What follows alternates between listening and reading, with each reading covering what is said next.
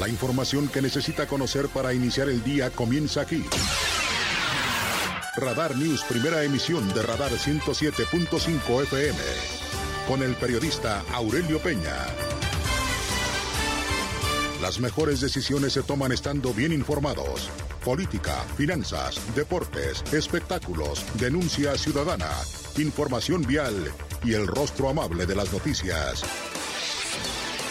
Por Radar 107.5 FM y Canal 71, la tele de Querétaro. Iniciamos.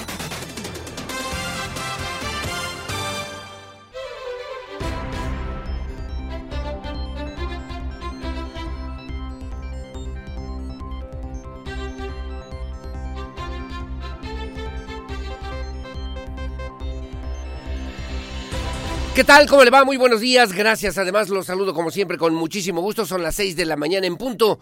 Las seis en punto de este jueves 11 de mayo del año 2023. Como siempre, me da mucho gusto saludarlo aquí en Radar News en esta primera emisión. Su amigo y servidor Aurelio Peña. Y lo acompañaremos hasta las nueve de la mañana, si nos lo permite naturalmente, para informarle de lo más importante que ha ocurrido en Querétaro, México y el mundo. Como siempre, muy amable. Gracias también a través de la televisión en Radar TV, Canal 71, la tele de Querétaro, a través de la señal de Easy muy amable en las redes sociales, en la www.radarfm.mx, gracias en Twitter, en arroba radar news. 1075 y muy amable, gracias también a través del Facebook, si nos quiere dar like, a través de la diagonal Radar News QRO para que se ponga en contacto con nosotros. Vía telefónica, de la forma más tradicional, aquí en cabina, en el 442-238-3803. Vía WhatsApp, mensaje de texto, audio, video, recuerde solamente en este espacio de noticias su denuncia, si es denuncia, en el 442 592 eh, 1075 para que se ponga en contacto con nosotros, como todas las mañanas. Ya de regreso, ya de vuelta, mi querido Pierro Hernández en la producción digital. Gracias, mi Pierro. Como siempre, gracias y buenos días. Y gracias también a Regina Martínez en la producción en la televisión. Saludos, buenos días a Lucía Peñanava en la coordinación general informativa. Muchos saludos y gracias también a nuestros amigos que ya muy temprano, ya muy temprano en la mañana, estamos aquí en este chat también platicando. Buenos días a don Víctor Landgrave. Saludos siempre siempre habrá otra oportunidad, otro empleo, otra amistad, otro amor, pero nunca, nunca otra vida. No hay que desperdiciarla, me dice hoy don Víctor Landgrave. Gracias a César Millán, muy amable. Gracias a Andrés González Arias, igualmente. Saludos a mi querido Carlos Alcaraz, que también nos hace el favor de sintonizarnos. Luis Montes de Oca, del periódico Noticias, como siempre, muy amable. Y gracias también por estar con nosotros. Doña Geno Uribe, que tengan buen día. Carly Fernández, igualmente, saludos.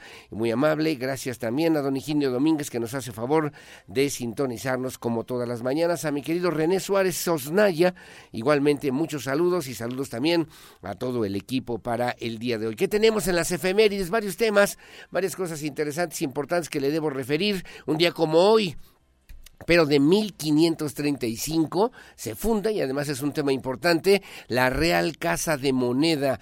Era virrey don Antonio de Mendoza y obviamente sirvió para consolidar lo que representaba justamente en la historia de la corona, bueno, pues esta posibilidad de generar también una opción, una alternativa, control económico, control administrativo, sobre todo y particularmente del dinero de las monedas, cuando se funda justamente esta Real Casa de Moneda en nuestro país. También un día como hoy, pero de 1846, James Knox Polk, presidente de los Estados Unidos, pide al Senado norteamericano, a la Cámara Alta, pues declarar la guerra, la guerra a México, después de lo que obviamente pues se habían convertido deudas que parecían impagables un día como hoy, que por cierto, y lo asumíamos también nosotros y lo veíamos a propósito de lo que tiene que ver hoy con el, el fin del título 42, que va a generar una crisis sin lugar a dudas en la frontera entre México y Estados Unidos. En días pasados ya platicaron los presidentes de México a Andrés Manuel López Obrador y de Estados Unidos Joe Biden sobre esta situación. El mismo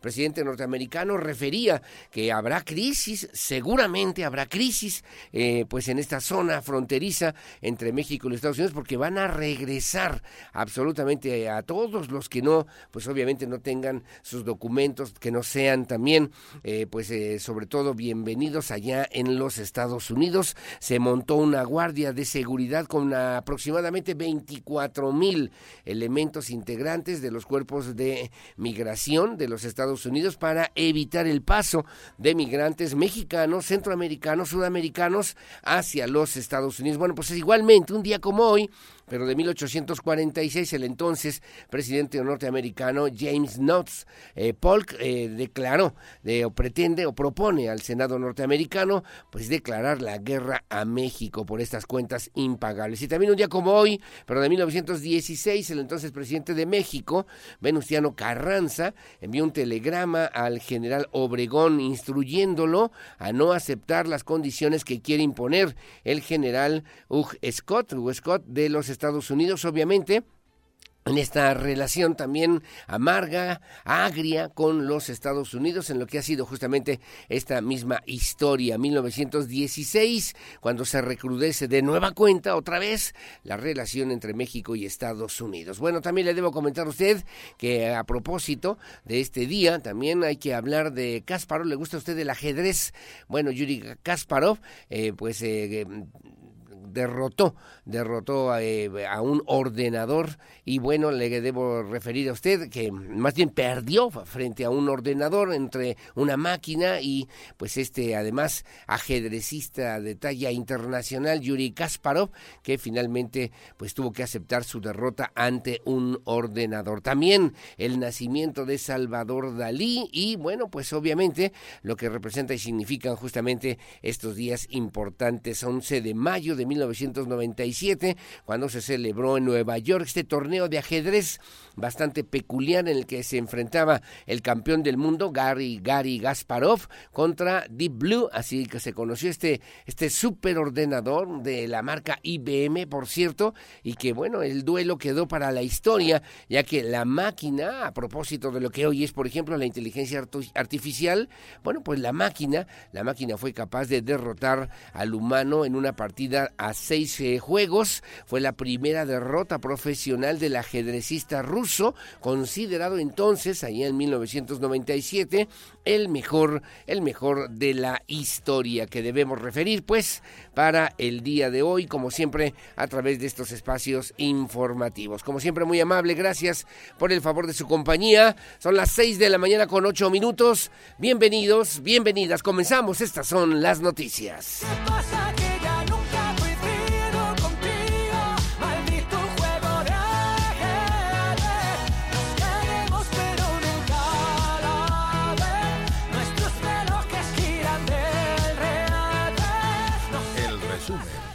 News. Gracias, las seis de la mañana con ocho minutos, seis con ocho, estudiantes de la Universidad Aeronáutica de Querétaro ganaron el primer lugar en el Hackathon Mackins México, que bueno, pues en la que participaron estudiantes de ingeniería de esta Universidad Aeronáutica de Querétaro. Ganaron el primer lugar en esta primera edición, el proyecto, el proyecto y presentación del modelo de negocios llamado Strong Global o Strong Local. La propuesta ganadora tiene también la aplicación en la industria de mano de obra calificada con competencias blandas y técnicas de muy alto nivel, de muy alto nivel. Fue desarrollado por Diego Alexander Gutiérrez Medina, Jesús Eduardo Gutiérrez Pinacho, Jocelyn López Su o Q, eh, Frida Minelli Mejía Hernández, Irán Eduardo Molina Silverio y eh, Josefat Ramírez o Josafat Ramírez eh, López, que también participaron justamente en este equipo. El evento tuvo lugar en las instalaciones de Mackenzie, México, en la Ciudad de México,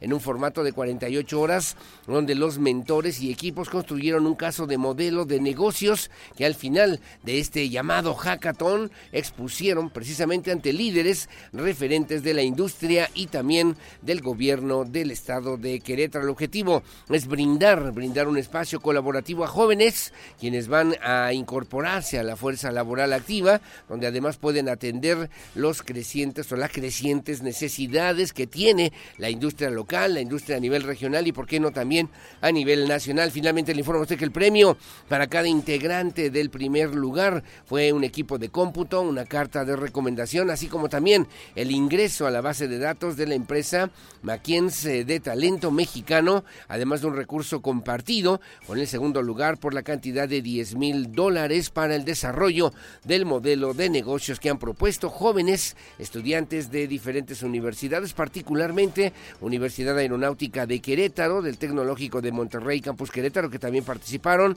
del Instituto Tecnológico de Puebla, de la Universidad Madero de Puebla y también del Instituto Tecnológico Superior de El Mante, que participaron en este hackathon que obviamente pues sirvió para reconocer el esfuerzo y el trabajo de los jóvenes estudiantes de la Universidad Aeronáutica de Querétaro. Gracias, las seis de la mañana con 10 minutos, seis con 10. Ayer el gobernador de Estado Mauricio Curi González se reunió con el embajador de China en México. Dialogaron sobre las diferentes áreas de oportunidad, sobre todo para el fortalecimiento de las relaciones bilaterales entre México y China. Decía el gobernador Curi que la relación económica entre México y China, entre Querétaro y China, pues es una relación importante, productiva, favorable para el desarrollo de lo que hoy por hoy, hoy por hoy representa también Querétaro. Es estratégico para el desarrollo económico del estado de Querétaro. Curi González recibió en la casa de la corregidora al embajador de China en México, Shang Run, con quien dialogó sobre estas áreas de oportunidad para el fortalecimiento de relaciones bilaterales en temas empresariales, comerciales, atracción de inversión, energía, turismo y cultura. Curi González también distinguió al país asiático como una zona altamente competitiva que ofrece una nueva visión de desarrollo que debe ser aprovechada por otras naciones con el propósito, decía también Curi González, pues de lograr un balance con otros socios comerciales considerados también como socios potenciales o con potencias económicas muy importantes. Además, presentó las ventajas y capacidades con las que cuenta Querétaro para atraer nuevas inversiones y destacó la calidad de la mano de obra y también de la educación. En ese tenor resaltó el gobernador del estado el papel de lo que pues se ha llamado el esquema queretano de la triple hélice en el estado modelo de interacción entre la academia, la industria y el gobierno que propicia el desarrollo económico y social. Ahí estuvo también el secretario de Desarrollo Sustentable, Marco del Prete Tercero. Por su parte, el embajador de China en México, Shang Run, reconoció las virtudes de Querétaro en los diferentes rumbos industriales y tecnológicos. También recordó el recibimiento que han tenido empresas como Huawei en el estado y que incitan a conocer más, sobre todo, el desarrollo que hoy por hoy tiene el estado de Querétaro. Señaló también que China es un país grande con muchas posibilidades y opciones de inversión,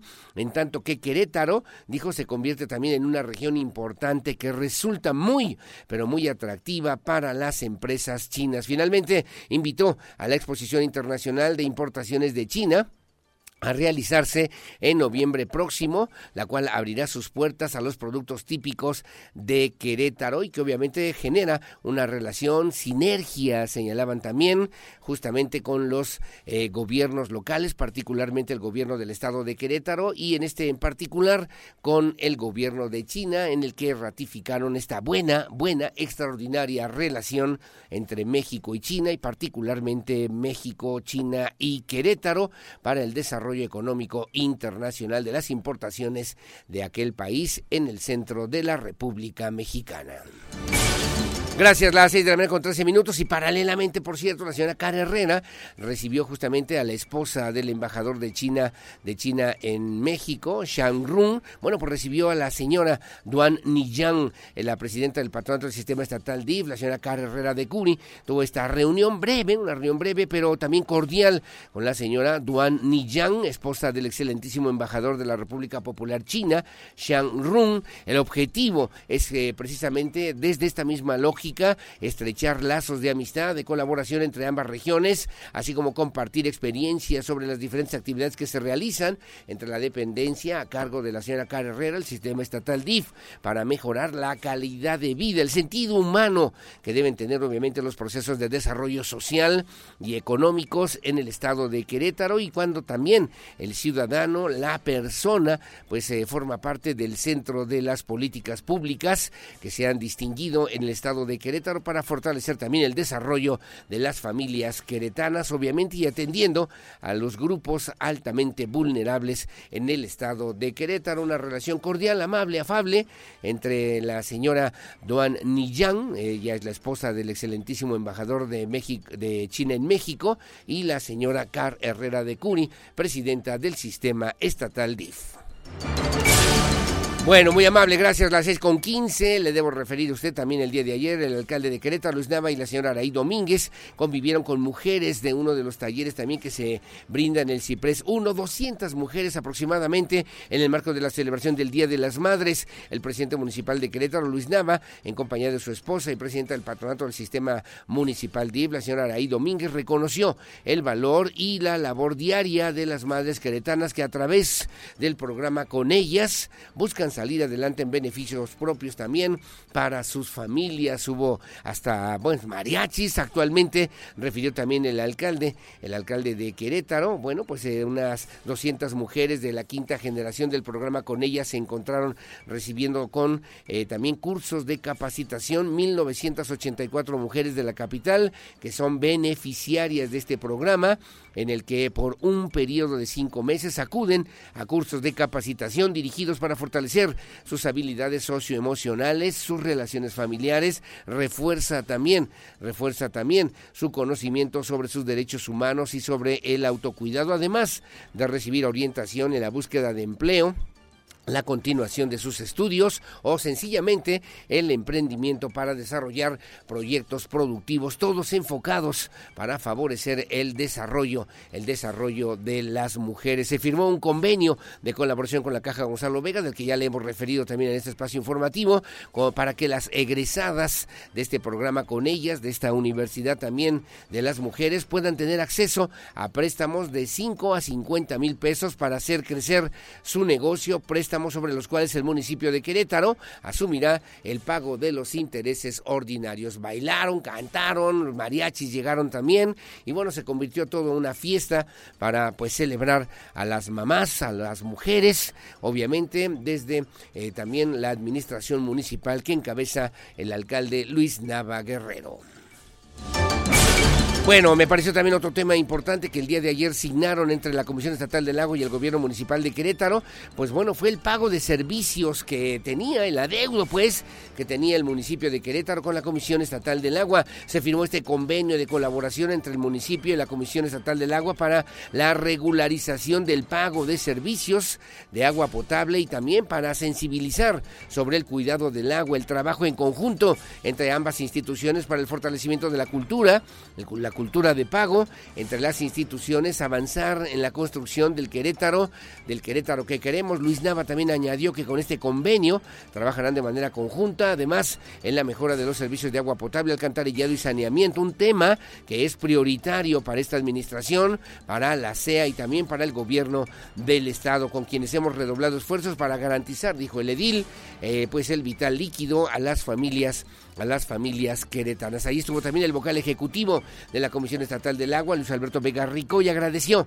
la voluntad del alcalde Luis Nava para llevar a cabo este convenio que permitirá dar un mejor servicio a las y los queretanos. Así lo refirió el alcalde de Querétaro, Luis Nava Guerrero. Trabajaremos juntos, además, en la mejora de los servicios de agua potable, alcantarillado y saneamiento, un tema que es prioritario para esta administración, para la CEA y para el gobierno del Estado, con quienes hemos redoblado esfuerzos para garantizar el vital líquido a las familias queretanas. De ahí bueno, muy amable, gracias, gracias también por seguir con nosotros. Son las 6 de la mañana con 17 minutos. Rápidamente, nada más un tema muy breve.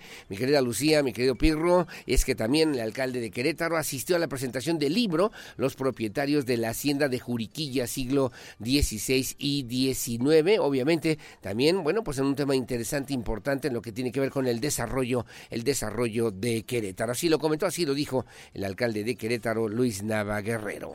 De ahí la trascendencia de este libro que al contarnos la historia de la gran Santa Rosa Jauregui, nos cuenta también una historia sobre el desarrollo de nuestro municipio, sobre nuestra identidad y sobre lo que hemos sido y podemos llegar a ser, mirándonos en el espejo de nuestro pasado.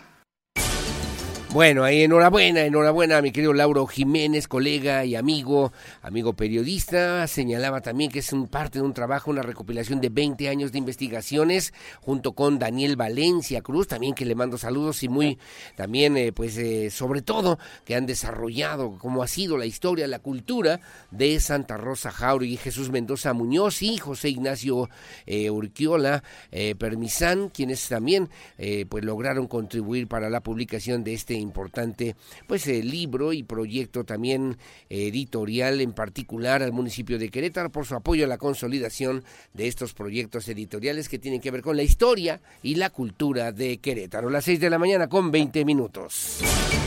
Bueno, como siempre, muy amable, gracias por seguir con nosotros en Información Nacional. Dos temas rápidamente importantes. El primero, el primero de ellos que le debo referir también para el día de hoy, justamente es eh, lo que también pues ya conocíamos, eh, ya le refería yo hace un momento, justamente que el día de hoy, el día de hoy, bueno, pues se estarán aplicando ya el final de lo que se llama el título 42. Se establecerán en la frontera entre México y Estados Unidos 24 mil elementos en esta zona que estarán buscando también detener a migrantes que buscan llegar a los Estados Unidos y que muchos de ellos incluso pretenden hacerlo antes del mediodía de hoy cuando se implemente ya finalmente la finalización del título 42. Estados Unidos se está preparando para un salto en los cruces fronterizos cuando suceda además de manera acumulada más presión sobre las autoridades que ya lidian con niveles récord en la entrada ilegal de indocumentados hacia los Estados Unidos espera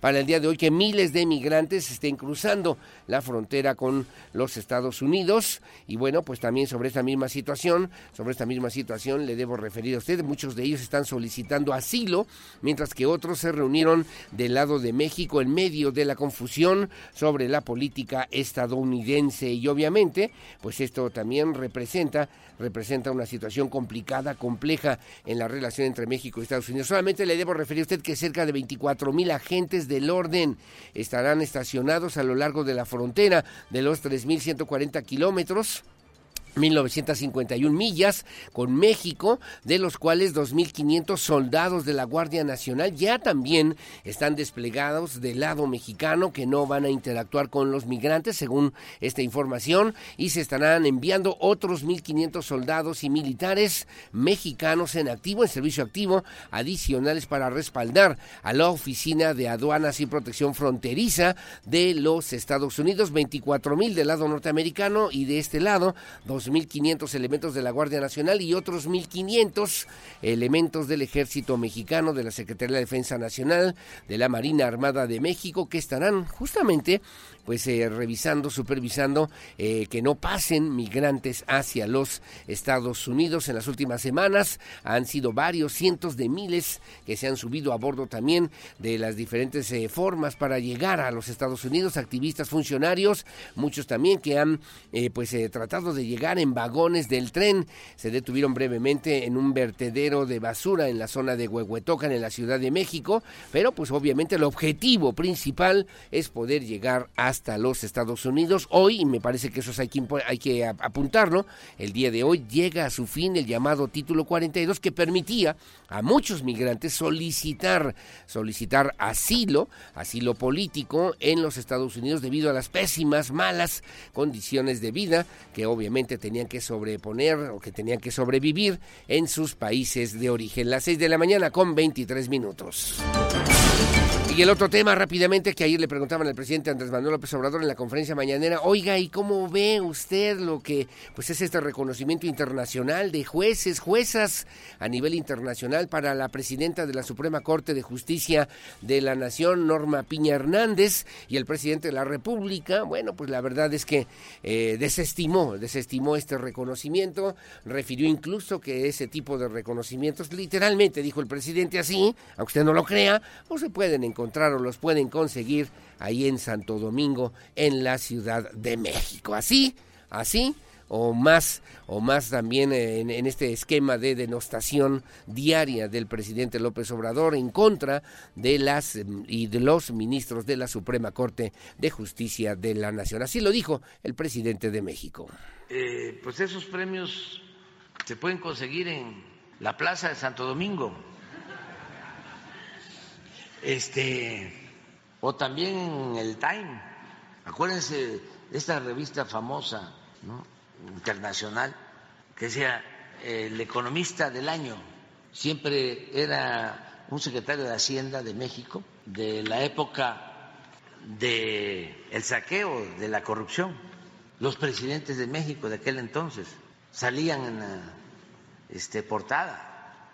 Premios a Krause, eh, la monarquía española, casi este, una vez por año.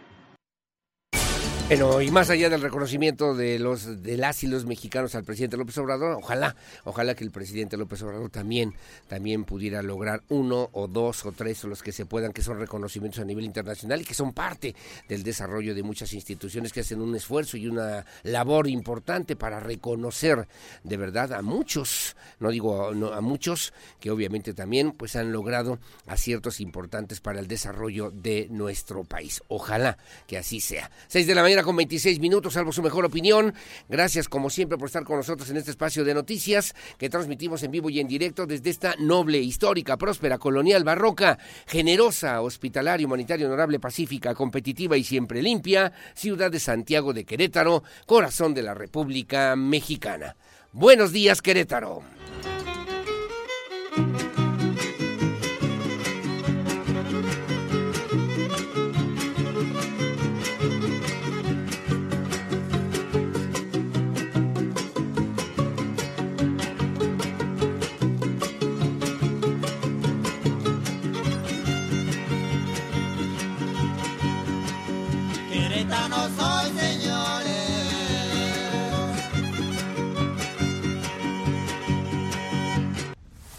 El clima, el pronóstico del tiempo, temperatura y las recomendaciones antes de salir de casa. El clima en Radar News. Bueno, muy amable, gracias. Las 6 de la mañana con 31 minutos, 6.31. ¿Cómo está el clima para el día de hoy según el Servicio Meteorológico Nacional? Para Querétaro me marca una sensación térmica de 14 grados centígrados, despejado para el día de hoy, sin probabilidad de lluvias, una mínima de 14, una máxima de 30, de 30 grados aquí en la capital queretana para que tome usted sus precauciones hacia el municipio del Marqués, 13 con 32, también ligeramente nublado, pero sin probabilidad de lluvias. En Corregidora, por cierto, 13 con 32, igualmente también sin probabilidad de lluvias para el día de hoy. Pedro Escobedo 13 con 31, ligeramente nublado y también también sin lluvias. En la zona de para la mínima 11, la máxima 28. En Pinal de Amoles 9 con, eh, 9 con 26, sí, 9 con 26, un poquito más de fresco, pero sin probabilidad de lluvias, sí. En la zona de Tolimán, en el semidesierto queretano, la mínima 17, la máxima 33. Alcanzo a ver Jalpan de Serra para el día de hoy, la mínima 13, la máxima 31, 32, hasta 33 grados, con mucho, mucho calor al mediodía, ligeramente nublado en la tarde-noche, si modificaran por alguna razón se podrían modificar las condiciones climatológicas, un poquito de lluvia en la tarde-noche en la zona de Jalpan, Arroyo Seco y Landa de Matamoros, dependiendo de las condiciones climatológicas a nivel nacional. Así estaría la referencia según el Servicio Meteorológico Nacional. Bueno, y que por cierto le debo referir a usted, se esperan también, en, según el Frente Frío número 54, es un Frente Frío de corta duración, va a interactuar con una línea seca sobre el norte de México, además mantendrá vientos con rachas fuertes, tolvaneras en esta región, además de chubascos y lluvias puntuales a fuertes acompañadas de descargas eléctricas en Coahuila, en Nuevo León, en Tamaulipas. De la misma forma, el canal de baja presión se extenderá sobre el centro y oriente del territorio nacional en combinación con la entrada de humedad del Océano Pacífico y Golfo de México originarán lluvias puntuales a muy fuertes en Oaxaca y Chiapas. Eh, podrían además incrementar los niveles de ríos y arroyos, provocar deslaves e inundaciones, además de chubascos y lluvias fuertes con descargas eléctricas en el oriente, en el oriente, en el centro, ligeramente si pudieran haber estas modificaciones, sur y sureste de la República Mexicana para el día de hoy, con lluvias entre 50 y 75 milímetros en Oaxaca y Chiapas de menor intensidad. En Tamaulipas, Puebla, Veracruz, todavía menores. En Nuevo León, en Nuevo León, San Luis Potosí, Hidalgo, Tlaxcala, Estado de México, Ciudad de México, Morelos, Guerrero, en Michoacán, Tabasco y Quintana Roo y todavía menores, con menores probabilidades, pues en Coahuila, en Colima, Jalisco, Guanajuato, Querétaro, Campeche y Yucatán, según la referencia del Servicio Meteorológico Nacional, para que tome usted sus precauciones. Información policiaca, Radar News. Bueno, muy amable, gracias. Las 6 de la mañana con 34 minutos, 6.34. Déjeme referirle también para el día de hoy en información policíaca. Bueno, eh, en una información que dio a conocer, por cierto, el diario de Querétaro, que dije mi amigo Mario León Leiva, se habla de un del fallecimiento de un queretano. Esto ocurrió en el, en el estado de Texas, allá en los Estados Unidos. Un paisano queretano originario de Cadereyta, refiere también la información eh, eh, que, firma también Guillermo González Hudson falleció en el estado de Texas. Ahí residía, ahí trabajaba Javier Durazno García, oriundo de la comunidad de San Martín, Florida, en el municipio de Cadereyta. Fue reportado como fallecido el pasado 3 de mayo, aunque no se dieron a conocer las causas de su fallecimiento. La familia, la familia ha solicitado el apoyo de la comunidad migrante, de la sociedad en general, de los, eh, obviamente, de las autoridades del municipio de Cadereyta para realizar la repatriación del cuerpo de este queretano, de Javier, que se ubicaba ya en el estado de Texas a través de las redes sociales del grupo Migrantes del estado de Querétaro. Se ha pedido también la aportación voluntaria para traer de regreso a su pueblo al paisano cadereitense para darle pues eh, cristiana sepultura y que muy obviamente pues ojalá piden ya el apoyo, el apoyo, el respaldo de las autoridades municipales ahí en Cadereyta con Miguel Martínez Montes y también eh, Miguel Martínez Peñalosa perdóneme, y con el gobernador del estado, Mauricio Curi González, para que pueda ser pues eh, repatriado el cuerpo sin vida, lamentablemente, de este, de este joven queretano Javier Durazno García, que falleció el pasado 3 de mayo allá en Texas, en los Estados Unidos. Bueno, gracias. Las 6 de la mañana con 35 minutos, 6.35. La Policía Municipal también aseguró a personas que habían participado en una riña, en una riña familiar, en estas agresiones, en esta riña. Se agredió también a un menor de edad. La parte agraviada pidió que lo detuvieran y presentaran ante la autoridad correspondiente. La con la autorización de la parte agraviada, se ingresó al domicilio donde se realizó la detención de un joven de 20 años de edad que fue detenido en el fraccionamiento Quintas de Guadalajara Guadalupe por oficiales de la Policía Municipal de San Juan del Río, trasladado a las instalaciones de la Fiscalía General del Estado de Querétaro y bueno, luego de ser acusado por la parte agraviada por violencia familiar. En atención también a un reporte ciudadano, personal policial de la Secretaría de Seguridad Pública Municipal de San Juan del Río acudió a esta privada a la privada Carlos Mérida, donde se registró, había ocurrido pues esta riña familiar que acabó también con este tipo de agresiones a estos menores o a este menor de edad particularmente. Así que bueno, pues las autoridades remitieron a esta persona, a este sujeto de 20 años, Samuel N, de 20 años de edad, a quien se le dio lectura a los derechos que le asisten y fue presentado y puesto a disposición de la Fiscalía General del Estado de Querétaro por violencia familiar y que resolverá su situación legal en las próximas horas.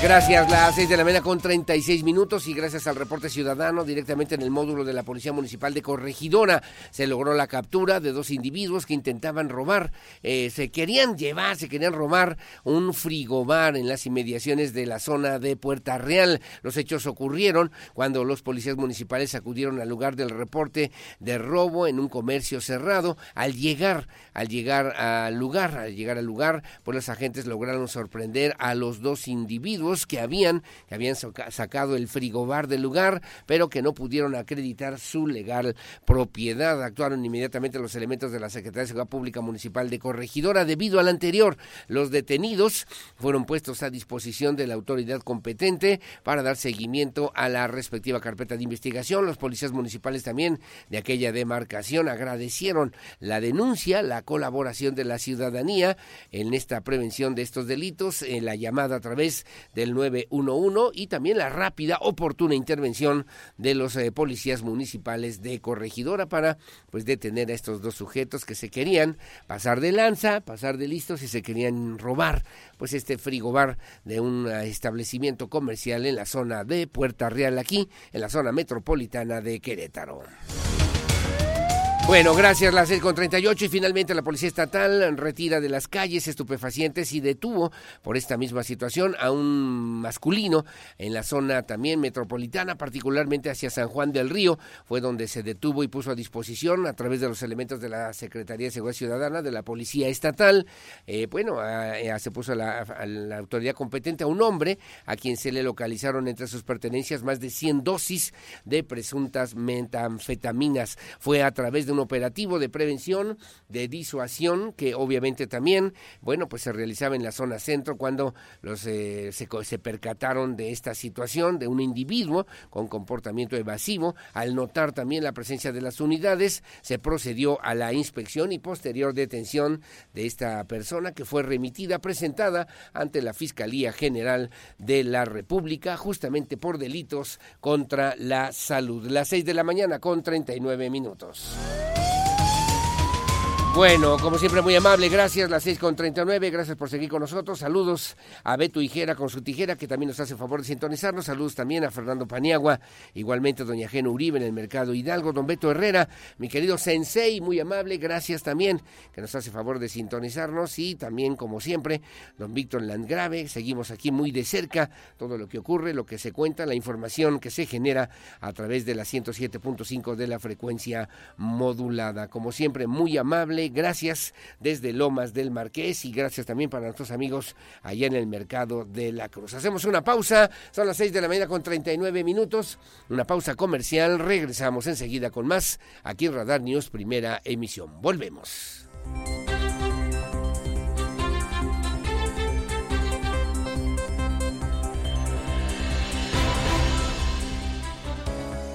Estas son las efemérides del 11 de mayo. Un 11 de mayo de 1535 se funda la Real Casa de Moneda en México, cuando el virrey Antonio de Mendoza llegó a estas tierras con una cédula real en la que la corona española disponía la creación de la primera casa de moneda en América. Para el año de 1846, James Knox Polk, presidente de Estados Unidos, pide al Senado de ese país declarar la guerra a México. Para esta fecha, las fuerzas mexicanas ya han sufrido las dos primeras derrotas al noroeste de Palo Alto y resaca de Guerrero o de La Palma. En 1867, Luxemburgo se independiza de Bélgica y Países Bajos. Más adelante, en 1916, Venustiano Carranza envía un telegrama al general Obregón instruyéndolo a no aceptar las condiciones que quieren imponer el general Hugh Scott de los Estados Unidos. Ocho años más tarde, en 1924, se crea en Alemania la empresa Mercedes-Benz, formada por Gottlieb Damier y Karl Benz como función de las dos campañas. Para 1960 sale al mercado la primera píldora anticonceptiva en Estados Unidos. Para finalizar, un 11 de mayo de 1997, el supercomputador Deep Blue le gana una partida de ajedrez al ruso Garrin Kasparov. Las partidas entre el ordenador Deep Blue y el ajedrecista paralizaron el mundo, preocupando por si la inteligencia artificial podía derrotar a la mente humana. La máquina demostró ser superior al hombre en el segundo encuentro y marcó un hito en la historia de la tecnología. Para Grupo Radar, Adrián Hernández. Para estar al día, necesita saber qué pasa en México. Estas son las notas más importantes de los periódicos nacionales en Radar News. Bueno, muy amable, gracias. Las 6 de la mañana con 45 minutos, 6.45, que se publica hoy en la prensa nacional y en la prensa queretana. Vamos a seguir la pista para el día de hoy. Dice hoy el periódico Reforma, hierve frontera, se refuerza Estados Unidos y dice también llegan mareas para intentar cruzar. Detienen cada día a 10 mil migrantes en esta zona, a unas horas también de que el gobierno de Estados Unidos implemente una nueva regulación para migrantes que impedirá solicitar asilo a quienes crucen ilegalmente. Miles de personas, especialmente de Centroamérica, Sudamérica y México, pero también de países tan lejanos como Ucrania, abarrotan la franja fronteriza del lado mexicano en un intento desesperado por internarse al país vecino antes de que entren en vigor leyes más restrictivas. Y mientras eso ocurre en México, el gobierno de Estados Unidos desplegó a 24 mil agentes a lo largo de la frontera en un esfuerzo para evitar los cruces de migrantes y ordenó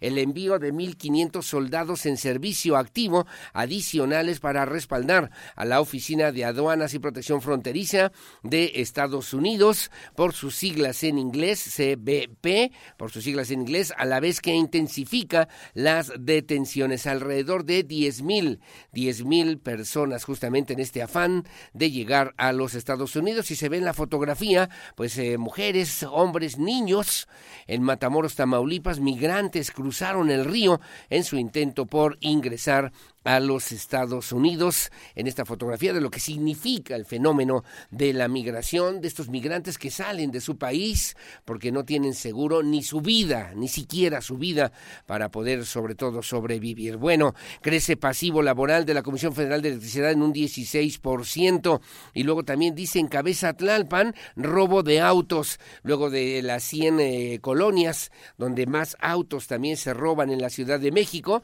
están en la demarcación de Tlalpan, de Tlalpan, de enero del 2022 a marzo del 2023. Se, registraron 1.313 carpetas de investigación por robo con violencia de vehículos particulares eh, con competencia del fuero común, de acuerdo con datos abiertos de la Ciudad de México. Y luego dice también en la fotografía, sismo fuerte y breve. Anoche, a las 22.20 horas, algunas zonas del centro y sur de la Ciudad de México sintieron un intenso pero corto sismo fue un movimiento telúrico de 3 grados con epicentro en la alcaldía Magdalena Contreras. Según el reporte del gobierno capitalino, los mayores niveles de aceleración y movimiento se registraron en la alcaldía Benito Juárez, allá en la Ciudad de México, dice eh, el día de hoy el periódico Reforma a nivel nacional.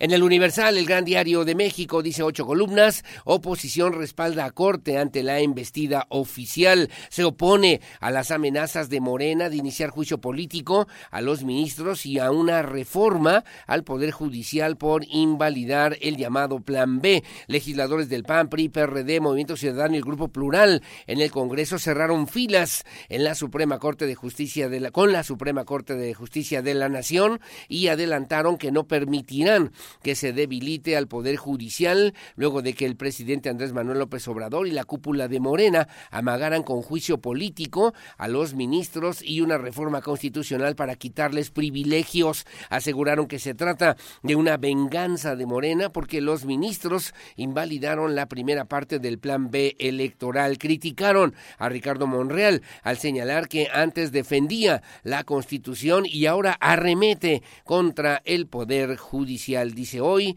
el Universal. También señala billetes de 500 pesos, los más falsificados en el primer trimestre del año. La detección de dinero falso creció 32% contra el mismo lapso del 2022, según datos del Banco de México, a un total de 83.270 piezas de billetes y monedas falsificadas. Huele a semifinalista con gran, con gran primer tiempo. El América derrota como visitante al Atlético de San Luis 3 a 1 y casi finiquita la serie. La vuelta el sábado será en el Estadio Azteca. Y luego también dice, hayan obras tras 10 años arrumbadas. Andrés Manuel López Obrador pide a Marcelo Ebrard respetar los tiempos. Dice que entiende la exigencia del candiller de fijar reglas, pero que debe esperar. El presidente de México, Andrés Manuel López Obrador, pidió a su secretario de Relaciones Exteriores, Marcelo Ebrard, respetar los tiempos para la definición definición de la candidatura de Morena a la presidencia en el 2024, luego de que el canciller urgió a la dirigencia del partido a fijar las reglas para el proceso interno, ya que sin estas imperaría la ley de la selva. En su conferencia matutina, el mandatario mexicano dijo que respeta la petición del secretario de Relaciones Exteriores, pero destacó la importancia del manejo de los tiempos en la política. Hay que esperar, política es tiempo, indicó el presidente López Obrador. Y finalmente buscan a sus hijos y que no las maten por las madres de desaparecidos el 10 de mayo no es de festejo, sino también de exigencia de justicia, de un alto a las amenazas y a los asesinatos de los que son víctimas de sus labores de búsqueda. Así lo demostraron, así lo demostraron con marchas y protestas en todo el país el día de ayer en el marco del Día de las Madres. Y la fotografía que me parece también excelente, mi querida Regina Martínez, un poquito arriba,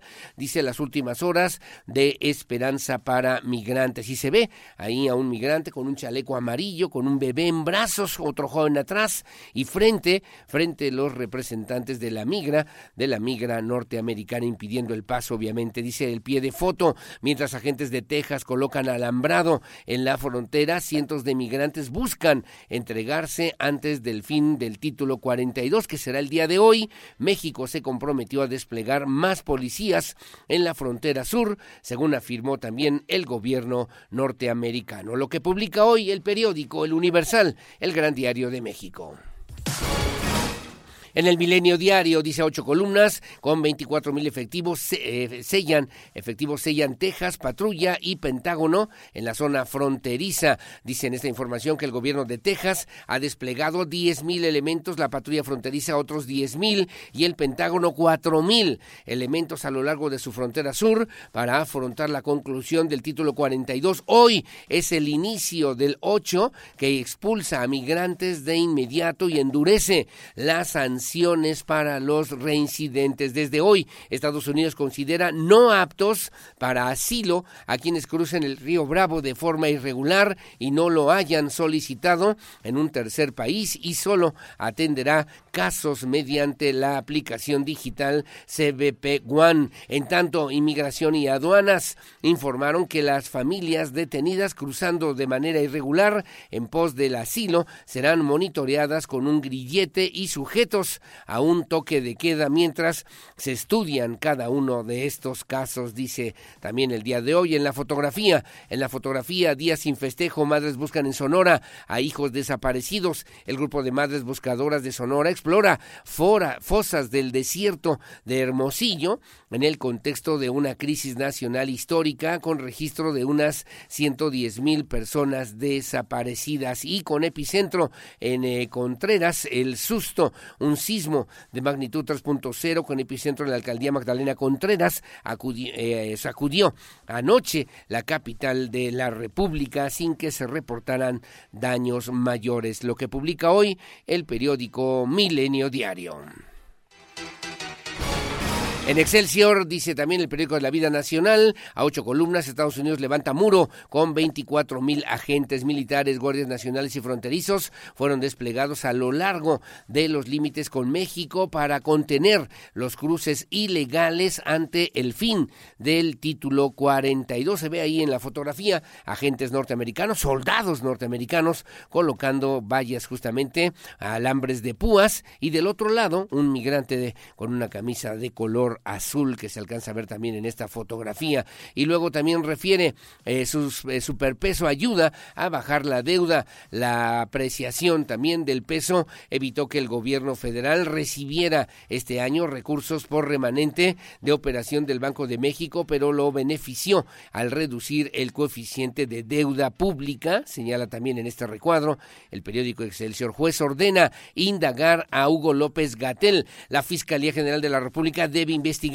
a Hugo López Gatel, subsecretario de la Secretaría de Salud, por omisiones durante la pandemia. Ordenó un juez con sede en el reclusorio sur capitalino. El abogado Javier Coello Trejo explicó que el funcionario había sido imputado por negligencia y presunta falta de deber y adecuado ejercicio de su labor en la emergencia por el tema del COVID-19 que concluyó el martes pasado, dice hoy el periódico periódico Excelsior, el periódico de la vida nacional. El análisis de la información más importante de los diarios queretanos, a continuación en Radar News. Bueno, muy amable, gracias. Las 6.55 de la mañana y que se publica hoy en la prensa queretana.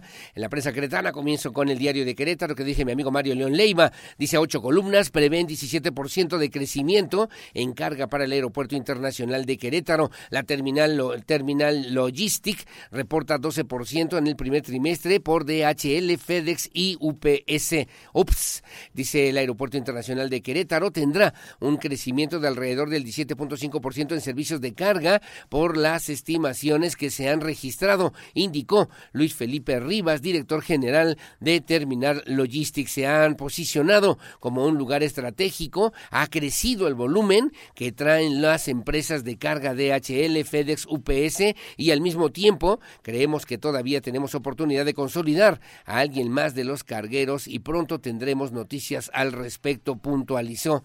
Puntualizaron también en esta misma información. Luego se ven el en los panteones, ¿no? Del gozo a la amargura. A unas, a unas las lloran, a otras las festejan y para algunas fue como cualquier otro día, restaurantes llenos y flores carísimas incluidas, incluyendo en panteones, así, así de agridulce el Día de las Madres ayer aquí en Querétaro. Reclusos menores, reclusos menores ya no vuelven a su casa. La mayoría tiene dónde llegar cuando salga, pero 48% no lo hará al lugar que habitaba antes de su detención, revela un estudio del INEGI. En la fotografía, serenata de Luis Nava con ellas, el alcalde de Querétaro festejó muy en serio el Día de las Madres con más de 200 mujeres de la quinta generación del programa municipal con ellas, a quienes llevó mariachis en el centro de capacitación Ciprés número uno. Miguel Vega con mamás, se reúne con mamás en Cibatá, ya en el municipio del Marqués, es el director de Supraterra,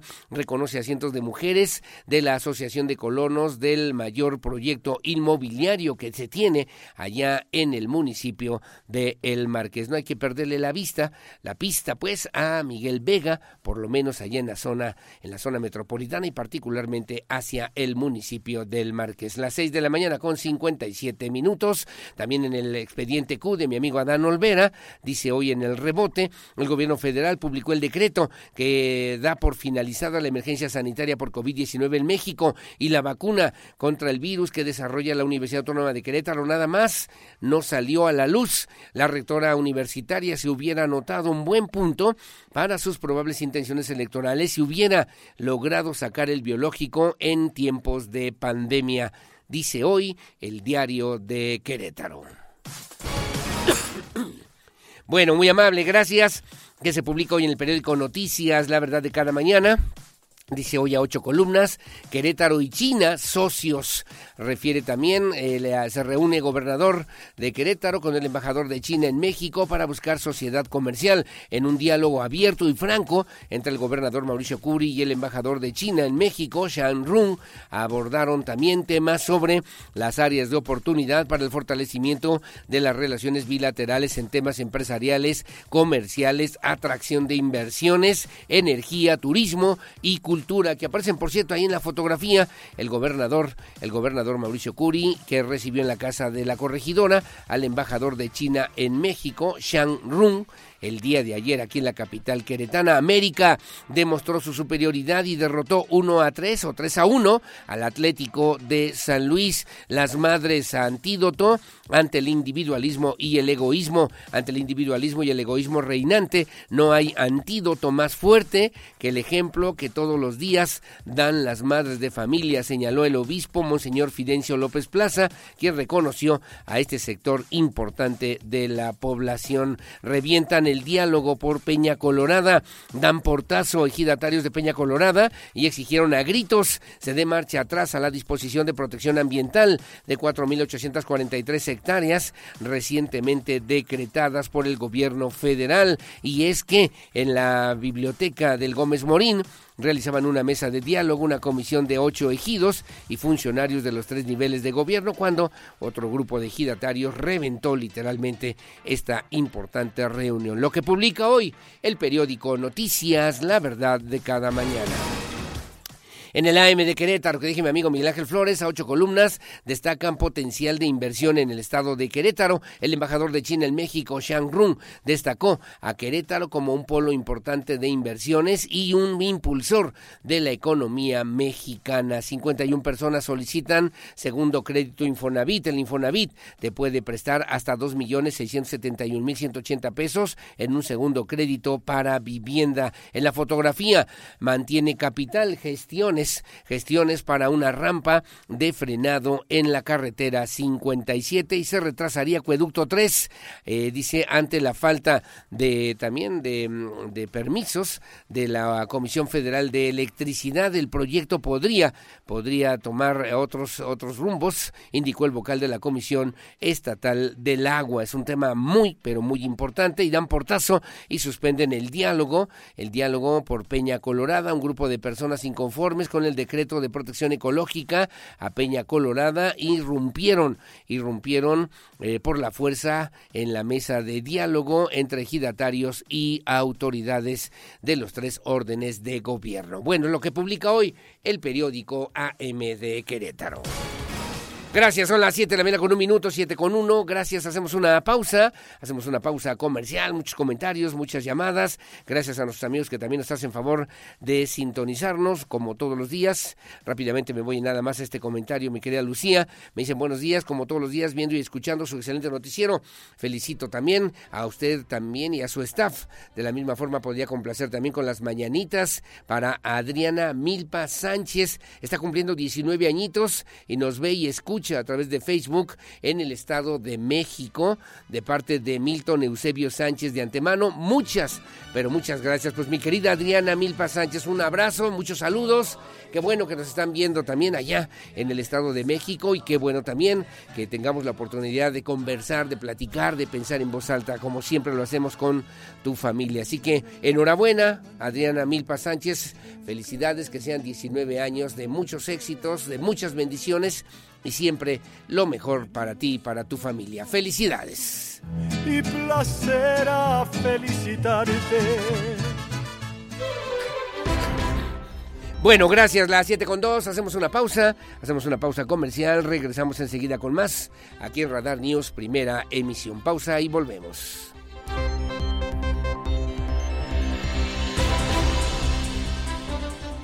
Información local. Radar News. Bueno, muy amable, gracias. Las 7 de la mañana con 8 minutos, 7 con 8. Gracias además por seguir con nosotros. Vamos a platicar con Connie Herrera. Recientemente le habíamos eh, dado a conocer a través del Instituto Electoral del Estado de Querétaro, pues eh, que hay ya la propuesta formal de lo que será este partido, Partido Querétaro Seguro. Vamos a platicar con Connie Herrera, obviamente de lo que esto puede significar también para la democracia en Querétaro. Más adelante platicaremos con la secretaria, la secretaria de Desarrollo Sostenible en el municipio de Querétaro, Tania Palacios Curi, y bueno, pues obviamente del tema que tiene que ver con este desarrollo económico que está logrando poco a poco y cada vez más, de manera más eh, contundente, el municipio, la capital, la capital queretana. Bueno, como siempre, muy amable, gracias. Son las 7 de la mañana con 7 minutos. Le debo referir a usted que la mañana de este miércoles, la mañana de este miércoles, se realizaba una reunión de trabajo, una reunión de trabajo con ejidatarios de Peña Colorada. Estoy en el Gómez Morín, con autoridades municipales estatales y también autoridades federales. Eh, de repente la, conversación, el diálogo, la mesa de trabajo fue suspendida de manera abrupta después de que decenas de ejidatarios irrumpieron por la fuerza en esta mesa de diálogo que se tuvo que suspender y que se estaba llevando a cabo. Ahí estuvo mi compañero Alejandro Payán al pendiente justamente pues de estos detalles y de esta información y además que te saludo con muchísimo gusto mi querido colega y amigo reportero profesional de Radar News en esta primera emisión, mi querido Alejandro Pañán. ¿Qué fue lo que pasó? ¿Cómo fue la convocatoria? ¿De qué se trataba esta reunión? ¿Quiénes estaban además ahí colaborando y participando de los tres órdenes de gobierno? ¿Y qué sucedió después cuando irrumpieron estos ejidatarios en representación? Dicen también de, eh, pues, eh, de los ejidatarios de Peña Colorada. Te saludo con mucho gusto, mi querido Alejandro. Buenos días. ¿Qué tal, efectivamente, como lo comentas, el día de ayer se programó una reunión al mediodía entre eh, el, ejidos que integran este polígono de Peña Colorada con autoridades de los tres niveles de gobierno para exponerles eh, obviamente el nombramiento que se dio el pasado lunes, inicio de esta semana, de eh, el nombramiento de área natural protegida de este polígono de Peña Colorada. Aurelio, déjame comentarte que eh, se convocó a esta reunión de parte de los ejidatarios y minutos eh, previos al, mediodía eh, muchos realizaron una pequeña manifestación a las afueras del Gómez Morín a la altura de Constituyentes, donde bueno se reunieron, colocaron pancartas y dieron un pequeño mensaje. Ahí en ese punto fue eh, Rocío Vidal, dirigente de la Unión de Ejidos Zapata Vive, y pues eh, también ejidataria pero de San Pablo, quien explicaba que pues eh, tomaron de mala noticia este nombramiento que el pasado lunes se dio en el diario oficial de la Federación. Recordó que interpondrán un amparo por el nombramiento de la, las áreas natural protegida de esta zona comentarte que eh, bueno eh, al, momento de comentar esta reunión este esta entrevista fue previo al ingreso para esta reunión en la cual pues comentarte que se encontraban al interior Adán Peña titular de la Comisión Nacional de Áreas Naturales Protegidas Paloma Arce la delegada de la Semarnat en Querétaro. Había autoridades estatales encabezadas por el secretario de Desarrollo Sustentable Marco del Prete, representantes de la Secretaría de Gobierno, Eric Udiño, y también del Gobierno Municipal, con Juan Carlos Arayín, quienes se encontraban al interior de esta reunión. Comentarte que pues, no, no nos dejaron ingresar a la reunión a los medios de comunicación, pero pues bueno, supimos lo que estaba pasando porque había ahí un par de transmisiones en vivo desde el interior del eh, Centro Cultural Manuel Gómez Morín, donde pudimos ver pues ya el tono que estaba tomando la reunión. Pero ¿te parece bien, Aurelio? Primero escuchemos eh, la declaración que daba previo a esta reunión Rocío Vidal, dirigente de la Unión de Ejidos Zapata Vive, y posteriormente te comento eh, pues el tono en el que ya se estaba llevando la reunión. Vamos a escuchar a Rocío Vidal, dirigente de esta Unión de Ejidos Zapata Vive. Adelante. Nosotros vamos a expresar nuestra inconformidad que siempre hemos dicho no al decreto. Ya está el decreto, este, van a preparar amparos, ya los ingresaron, tienen 15 días. ¿Cuándo va esta Efectivamente, como usted lo acaba de decir, tenemos 15 días para ingresar nuestros amparos. Eh, los abogados ya están trabajando en esto.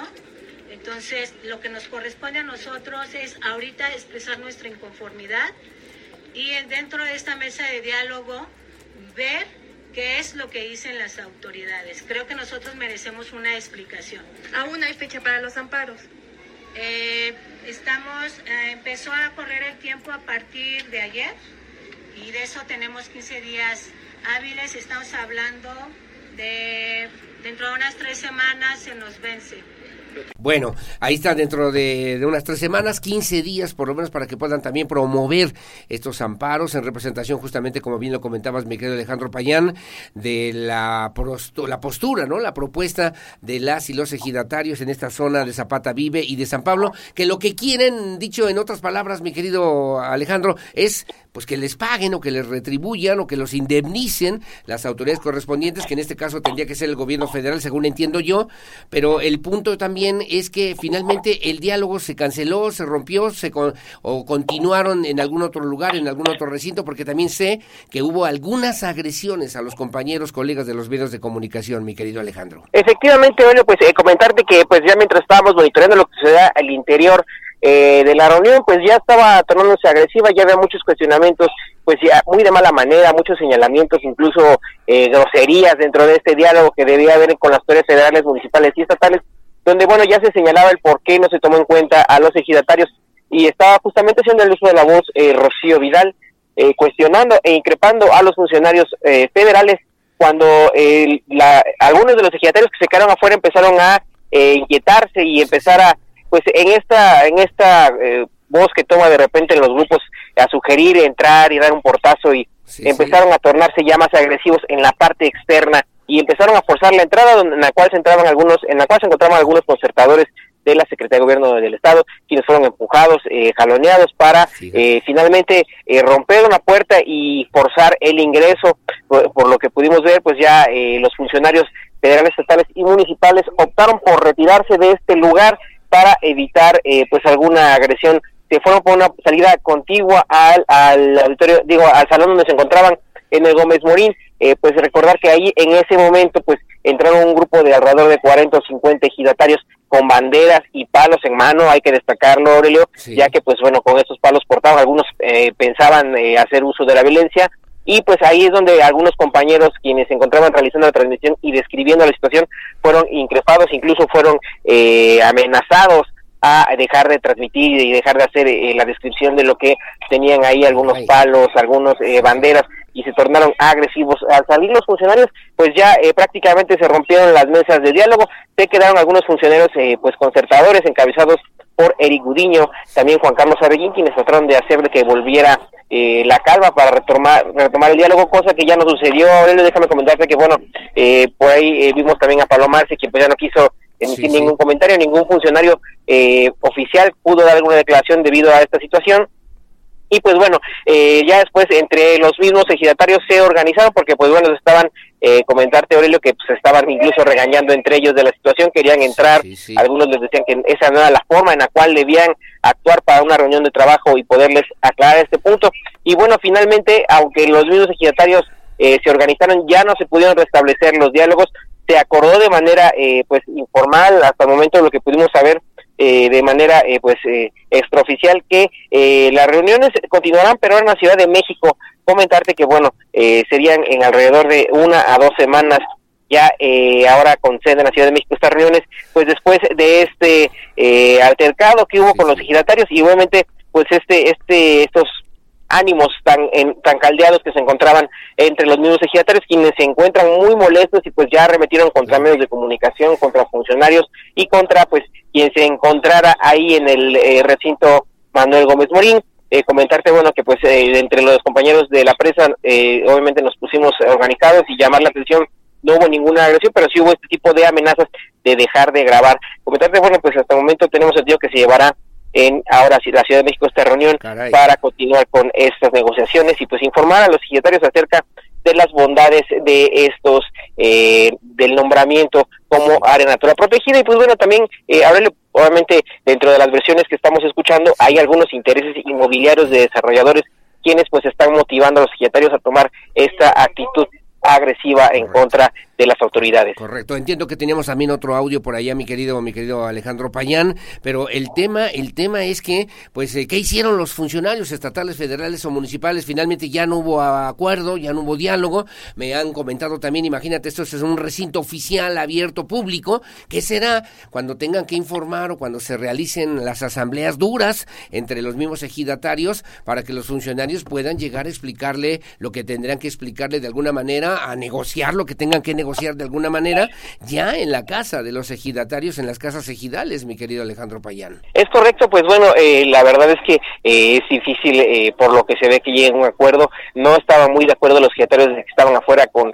los representantes que encontraban al interior, sí se tornaron de repente muy agresivos. Y pues bueno, si gustas, Aurelio, ahora sí te pongo el audio, ponemos el audio de el momento en el que están haciendo en la reunión se está increpando las autoridades cuando se rompen, que se escuchan pues solamente que hay gente afuera y que empiezan a ingresar al recinto donde se llevaba a cabo la reunión. ¿Te parece bien? Hoy le escuchamos cómo, pues lo poco que alcanzamos a captar acerca de eh, pues este, este momento cuando ingresan los ejidatarios. Adelante, adelante, por favor.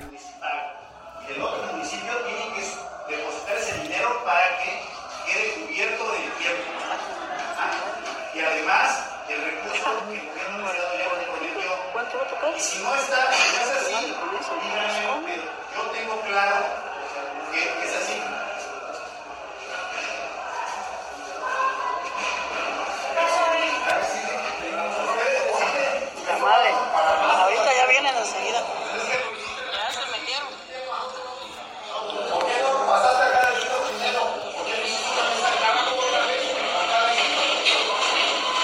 Se puso tenso, se puso tenso mi querido Alejandro Pañán y obviamente pues le daremos seguimiento puntual a este tema que me parece importante. Entiendo yo que los ejidatarios reclaman que les paguen lo que les corresponde, que los indemnicen. Me comentabas tú también que las mesas de diálogo se llevarán a la Ciudad de México. Imagínate a también los ejidatarios, pero no tienen que venir aquí a la capital, ¿no? Al Centro Cultural Gómez Morín. Ahora van a tener que ir a la Ciudad de México si es que se quieren manifestar obviamente pues sobre esta situación que tendrán que atender pues las autoridades de los tres órdenes de gobierno y particularmente y principalmente entiendo las autoridades de la Semarnat, las autoridades federales en este tema, en este caso finalmente Alejandro Payán. Efectivamente, Orly, seguir pendientes acerca de estas reuniones y posiblemente de la inconformidad que surja de los grupos de estos ocho ejidos pertenecientes al polígono de Peña Colorada. Recordar que eh, abarca municipios como Querétaro y el Marqués, donde aún siguen organizándose para eh, quedar definido. Y platicamos eh, también comentarte al inicio con Adán eh, Peña. Adán Peña, quien nos comentó, pues bueno, que eh, aclaró también que este este nombramiento no tiene un carácter expropiatorio y que los bueno los ejidatarios podrán continuar con sus actividades agrícolas. Lo único que sí dijo que se prohíbe dentro de este nombramiento es el fraccionamiento inmobiliario de gran densidad y, y también el, la extracción o la minería a cielo abierto. O sea, no les van a quitar sus tierras, solamente no les van a permitir que se puedan desarrollar o que se puedan generar desarrollos inmobiliarios en esta zona conocida y decretada ya como Peña Colorada, como área natural protegida, ¿no? Que eso sería más o menos, por lo cual, digamos, la indemnización, vamos a consultarlo también con abogados, pero la indemnización no prosperaría si es la exigencia, por lo menos, de los ejidatarios de estos ocho ejidos que el día de ayer se manifestaron de esa manera. Mi querido Alejandro Payán, como siempre, muy puntual la información, te mando un abrazo, salud y con mucho cuidado, por favor.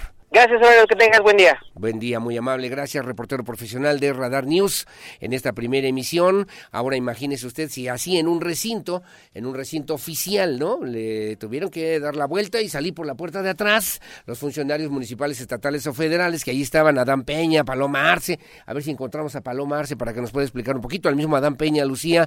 Eh, bueno, pues eh, obviamente la subsecretaría de gobierno estatal, la subsecretaría de gobierno del municipio de Querétaro. No sé si hubo representación ahí de, de, autoridades del municipio del Marqués, pero bueno, para abrir aquí la mesa y la puerta para que podamos hablar a este, al respecto a, de este tema. Imagínense cuando tengan que ir a explicar y a considerar y hablar con los ejidatarios en una asamblea, que son asambleas duras, muy complicadas, muy fuertes, una asamblea ejidal, imagínese usted nada más, o a uno de los ocho ejidos, tienen que ir a los ocho, ¿no? Tendrían que ir a los ocho, tendría que abrir estos, estos diálogos, esta mesa de diálogo con los representantes de los ocho ejidos, además de que pues eh, tienen que venir al centro, a la capital de Querétaro, ahora tendrán los ejidatarios que ir allá a la Ciudad de México para pues continuar, digamos, con estos alegatos. Mientras la representante Rocío Vidal refirió que tienen 15 días, tres semanas más o menos, para presentar el amparo que dicen ellos, o dice ella,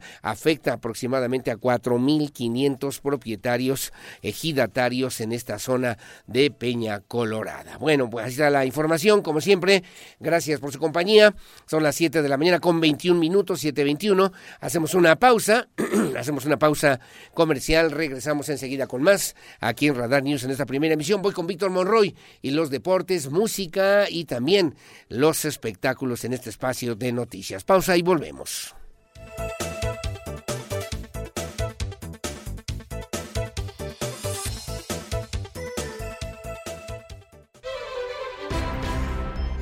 Bueno, muchísimas gracias. Las 7 de la mañana con 25 minutos, 7.25. Gracias por seguir con nosotros.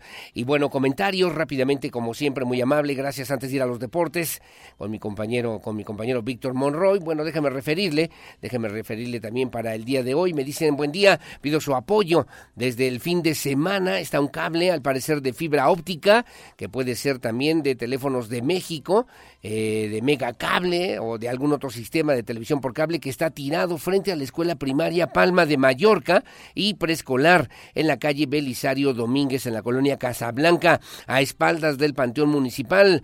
Cable que es, por cierto, un peligro, está convirtiéndose en un peligro, en, una, en un riesgo para las niñas, para los niños, a la hora de la entrada y a la salida de la escuela, además de que obstaculiza la entrada al estacionamiento de las escuelas, me dice Rosy Hernández. Paso el reporte para que lo puedan atender nuestros amigos, ya sea de teléfonos de México, Telmex, Mega Cable o cualquier otro sistema de cable que está tirado frente a la escuela primaria Palma de Mallorca. También el reporte se lo turnamos a la Secretaría de Educación, a la UCEBEC, a la UCEBEC en la escuela Palma de Mallorca, en la primaria y del preescolar en la calle Belisario Domínguez en la colonia Casa Blanca. Paso el reporte con todo gusto y como siempre además muy amable y gracias también por su compañía. Me dicen este lado, de este lado y saludos a Elizabeth Guerra, muy amable gracias a nuestros amigos también que nos hacen hacen favor de acompañarnos y de sintonizarnos en esta mañana, en este espacio de noticias. Gracias, son las 7 de la mañana con 27 minutos. Ya está listo, está listo ya en los eh, deportes, mi querido Víctor Monroy. Adelante, mi querido Víctor, buenos días, te saludo con muchísimo gusto. Adelante, por favor.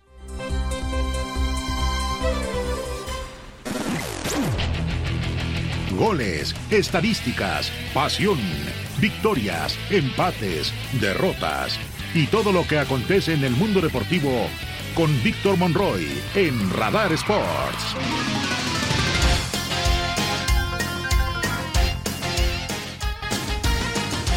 Muy buenos días, bienvenidos a la información de los deportes. Mi nombre es Víctor Monroy y estas son las noticias. América fue un torbellino, repitió la dosis de la temporada regular y volvió al Estadio Azteca con un 3 goles a 1 en la ida de los cuartos de final que parece contundente con goles de Cabecita Rodríguez, Valdés y Suárez. América encaminó el pase a semifinales y ahora debe finiquitar la hazaña en el Estadio Azteca. Las Águilas zarandearon al Atlético de San Luis y pudieron liquidar la serie, pero una actuación notable del arquero del equipo potosino Andrés Sánchez evitó la goleada. Las Águilas dispararon 13 veces a la puerta potosina. Y luego de esta victoria, el técnico del equipo americanista Fernando Ortiz ve que el resultado es un paso importante, pero no definitorio para poder acceder a las semifinales del torneo. Así lo dijo el técnico americanista Fernando El Tano Ortiz. Es fútbol. Si no existieran los errores, no sería un juego perfecto, diríamos. Es así, nosotros en la semana trabajamos para que los errores no, no, sucedan, pero los errores son para los dos equipos. Jugamos un partido inteligente donde fuimos muy efectivos con respecto en el momento que teníamos que pegar, erramos muchos goles también, que el que crea que la fase está cerrada o la serie está cerrada van a cometer un error tremendo mis jugadores, entonces ya desde esta noche saben que el sábado tienen que pensar en, en salir de la misma manera. La ilusión arranca la primera fecha, yo la ilusión del aficionado no la puedo controlar, sí puedo controlar la ansiedad del querer estar ahí a los jugadores. Eso sí lo puedo controlar. Por otro lado, en un partido ríspido que se disputó en el Estadio Corona, la escuadra de Santos Laguna y los Rayados del Monterrey firmaron un empate a cero goles, dejando un sabor amargo para el público que asistió a presenciar el encuentro, pues quedó todo abierto para la vuelta de los cuartos de final que se van a jugar el próximo sábado en el estadio BBVA. Los dirigidos por Víctor Manuel Bucetich no supieron aprovechar las oportunidades que generaron. Durante el primer tiempo estuvieron encima de los de Torreón, pero sin contar con la puntería necesaria para abrir el marcador. Ya en la segunda parte, ambas escuadras buscaron perforar la portería rival, pero sin tanta eficacia al momento de llevar a cabo sus jugadas de ataque, manteniendo el empate y el cero en la pizarra. La igualdad con la que terminó el encuentro favorece a los rayados, ya que en caso de prevalecer un resultado similar en el duelo de vuelta, el conjunto regio avanzaría de ronda debido a la mejor posición en la tabla general del clausura 2023. Por su parte, Pablo Repeto, técnico de Santos Laguna, señaló que tuvo una agradable sensación luego de ver a su equipo enfrentar a quien fuera en la temporada regular el número uno con una contundente campaña en la que el equipo de Monterrey sumó 40 puntos y señaló que pues se va contento con eh, la manera en la que su equipo le plantó cara al conjunto dirigido por Víctor Manuel Bucetich. Y fue más allá. En esta conferencia de, de prensa posterior al partido Pablo Repeto dijo pues sinceramente pensé que iba a ser más difícil enfrentar al líder de la campaña de la Liga MX. Así lo dijo Pablo Repeto. Hoy demostramos que podemos competir, creo que competimos, estamos a un partido, a un triunfo de, poder sortear esta fase que, que, sabíamos que va a ser durísima, que es durísima y que mantienen el favoritismo que tenían cuando comenzó antes de este partido, lo mantienen. Pero bueno, nosotros creo que hoy tuvimos cosas buenas, otras que ni hablar que son a mejorar, y nos vamos con la sensación de que, de que podemos, de que podemos y que vamos a, a competir nuevamente y, a buscar la clasificación eh, el día sábado. Pensé que, imagínate que estás jugando el primero contra el, el décimo tercero, que iba a ser más difícil de lo, de lo que fue, ¿no? La verdad, teníamos mucha confianza, pero vi cosas buenas, como decía, sí, quizá nos faltó ese último pase en algunas jugadas que tuvimos, El día de hoy van a continuar los partidos de ida de cuartos de final del fútbol mexicano. Atlas en contra de las Chivas a las 19 horas desde el Estadio Jalisco. Y los Tigres estarán enfrentando a los Diablos Rojos de Toluca en el juego que se va a llevar a cabo a las 9 de la noche con 10 minutos. En información del fútbol internacional, semifinales de la Champions League. Ayer el Milan pierde en casa el eh, partido de ida ante el Inter de Milán dos goles por cero. Ahora la vuelta será el próximo martes 16 a la una de la tarde en este duelo entre el Inter y el Milan y el miércoles 17 el Manchester City jugará ante el Real Madrid. Hoy arrancan también las semifinales pero de la Europa League. La Roma estará enfrentando al Bayern Leverkusen a la una de la tarde y el equipo de la Juventus jugará ante el Sevilla también a la una de la tarde tiempo del centro de México. Hasta aquí los deportes en esta mañana. Gracias, buenos días. Les saluda Víctor Monroy.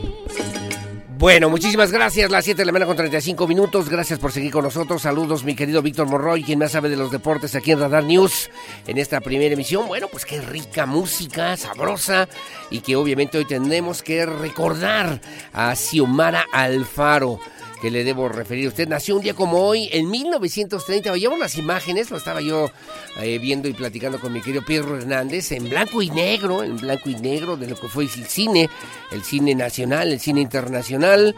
E Xiomara Alfaro, eh, pues eh, oriunda, originaria de La Habana, cantante cubana, y bueno, le conocían o le decían el ruiseñor de la canción cubana, que se inició justamente en revistas musicales allá en los años 50, en espectáculos también de cabaret allá en La Habana, en Cuba, en Tropicana, en Tropicana, en diferentes escenarios también, incluso que tuvo oportunidad de participar en todo el mundo. Además, eh, pues eh, tuvo una participación importante en el filme Mambo con Silvana Mangano y Vittorio Gassman, grabó gran número de discos con canciones cubanas y también de otros países. Ahí estamos escuchando Siboney, Siboney que también fue de las más significativas justamente para pues lanzarla al, al estrellato a nivel internacional. Bueno, con su esposo y director y arreglista fue la favorita de Ernesto Lecuona interpretando el tema como ya usted lo está escuchando ahora, Siboney con sus impresionantes agudos. Otros éxitos en su voz también fueron como títulos como Moliendo Café, Niebla del Riachuelo, Malagueña, Noche de Ronda, de Agustín Lara, por cierto, y bueno, Noche Triste, además de El Manicero, con ritmos y del son cubano que caracterizó durante muchos años en su historia musical y artística a Xiomara Alfaro, también una mujer, eh, le digo, de origen cubano y que, bueno, pues se convirtió también en una de las voces más importantes, el Ruiseñor así le referían, el ruiseñor de la canción cubana. Hoy, aquí en Radar News, en esta primera emisión. Como siempre, muy amable, gracias. 7 de la mañana con 36 minutos. Adelante, mi querido Benjamín González, en lugar de mi querida Olivia Lara, que ya está en proceso de, la, de su bebé, de, de, lo que tiene que ver con los preparativos para su bebé en los próximos días, semanas, y que sea también de muchas bendiciones, como siempre, para ella y para su familia. Listos mientras con mi querido Benjamín González. Adelante, por favor. Buenos días. Aquí está, aquí está, aquí está mi gallo Aquí está, aquí está, aquí está mi gallo Aquí está. Aquí está, aquí está, aquí está mi gallo. Aquí está, aquí está, aquí está mi gallo. Teatro, cine, conciertos. El show business en Querétaro en Radar News Entertainment. ¿Qué tal? Un gusto saludarlos esta mañana. Yo soy Benjamín González y esto es la información de arte, cultura y espectáculos. Más de 20 recintos culturales de Querétaro, Corregidora y Pinal de Amoles abrirán sus puertas gratuitamente y en un horario extendido, como parte de la nueva edición de la Noche de Museos, que se realizará este 18 de mayo y a la programación se sumaron museos y centros culturales públicos, privados y comunitarios de los tres niveles de gobierno. La mayoría de los espacios abrirá a las 9 horas y cerrará sus puertas a las 10 de la noche, posibilitando que la población pueda conocer los diferentes recintos en caso de que no los hayan visitado antes. Además de la visita, en esta edición se ofrecen 37 actividades abiertas al público como conciertos, performance, recitales y recorridos guiados. También habrá talleres de modelado en barro, de fotografía con cianotipia, de canto y danza flamenca, así como una acción de dibujo en vivo la inauguración de un mural de realidad aumentada, conferencias históricas, degustación de tortillas con sello ceremonial, venta de obra y un rally cultural sobre la historia de la Sierra Gorda, entre otras actividades. En la capital se podrán visitar Museo de Arte Querétaro, Museo Regional de Querétaro, Museo de la Restauración de la República, Museo de la Ciudad, Galería Libertad, Casa del Faldón, Museo de la Zacatecana, entre otros. Cabe mencionar que esta iniciativa del ICOM celebra el Día Internacional de los Museos con una conmemoración que unió a 37.000 museos de 158 países en 2022. El Museo de Arte de Querétaro te invita a la exposición de pintura mexicana contemporánea Otredades Yo en los demás, en la que 15 artistas visuales de diversas generaciones y tendencias se congregan para argumentar por medio de cuadros la manera en cómo su ojo, o sea, su yo, capta y plasma un polifacético juego de otredades a ese mismo yo, pero también a otros y otras. Dentro de la muestra, cada uno de ellos y ellas aplica la lógica del pincel y la gramática de la forma y el color para argumentar y ofrecer propuestas que abarcan un abanico muy amplio de enfoques, del deterioro al hiperrealismo, de ámbitos surreales a la privacidad de la cotidianidad, de tratamientos renacentistas al movimiento fotográfico, de rostros y torsos contra fondos monocromáticos a elementos contextuales que lo significan. La exposición estará abierta del 25 de junio en el Museo de Arte de Querétaro y se ubica en la calle Allende Sur número 14 en el centro histórico de la ciudad de Querétaro. La entrada es gratuita. Las Secretarías de Cultura Federal y del Estado de Querétaro emitieron la convocatoria para participar en el Premio Nacional de la Novena Gráfica Joven 2023, que este año entrega 100 mil pesos a la o el ganador y la posibilidad de publicar su obra.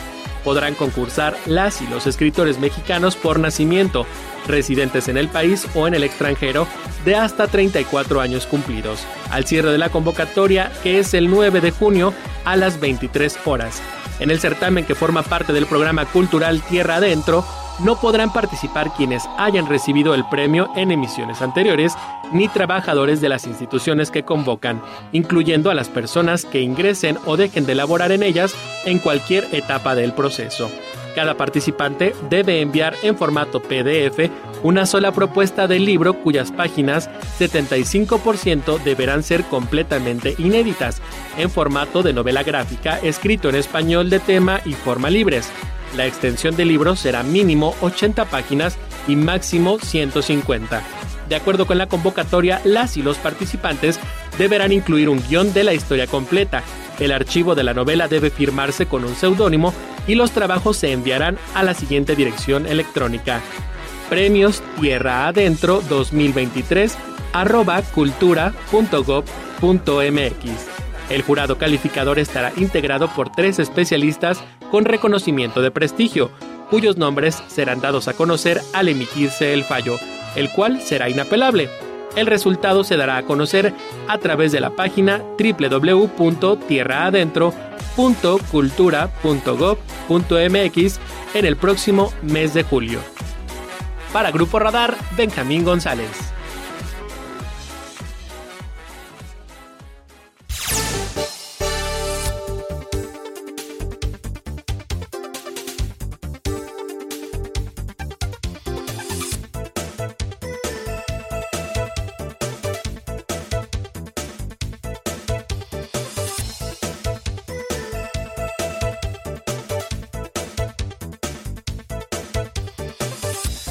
Bueno, muchísimas gracias. Las 7 de la mañana con 48 minutos, 7.48. Déjeme referirle también que Lele, Lele, bueno, pues sigue en esta promoción turística y cultural del estado de Querétaro, en la ciudad de Chicago, en Illinois. Ayer le habíamos comentado ya también esta misma semana en los Estados Unidos. Y bueno, esta muñeca artesanal, patrimonio cultural del estado de Querétaro, originaria, originaria del pueblo mágico de Amealco, Lele, bueno, pues que sigue sorprendiendo a las y los viajeros, a los usuarios, incluso del aeropuerto internacional O'Hare en los Estados Unidos, particularmente allá en la zona de Illinois, en Chicago. Esta terminal, esta terminal es considerada, además, déjeme referirle, como uno de los hubs aéreos más importantes a nivel internacional, más importantes también de aquel país y ha destacado porque, bueno, pues cuenta con vuelos directos en el aeropuerto intercontinental o internacional de Querétaro. Tenemos ahí las imágenes del Elejo, obviamente, de que se advierte, se advierte, se aprecia y además eh, valorada, valorada también en estas latitudes a nivel internacional. Una propuesta que está haciendo la Secretaría de Turismo para obviamente no solamente difundir, difundir la imagen del trabajo artesanal, que es una parte muy pero muy importante para el gobierno de Mauricio Curi González, sino al mismo tiempo para mandar un mensaje de paz, ¿no? De tolerancia, de respeto, de integración, obviamente, a lo que tiene que ver con este gran gran desarrollo económico, social, productivo y cultural y que desde Querétaro, Querétaro obviamente se entreteje pues una posibilidad muy importante para que desde los eh, aeropuertos más importantes a nivel internacional donde llegan miles y miles de personas de todo el mundo puedan tener esta esta oportunidad, esta posibilidad de saludar pues a esta muñeca artesanal, patrimonio cultural del estado de Querétaro, del pueblo mágico de Amealco y que pues seguirá en sus viajes por los mejores destinos a nivel internacional como una propuesta que realiza ya la Secretaría de Turismo que encabeza aquí en Querétaro, Adriana Vega Vázquez Mellado. A las 7 de la mañana con 50 minutos.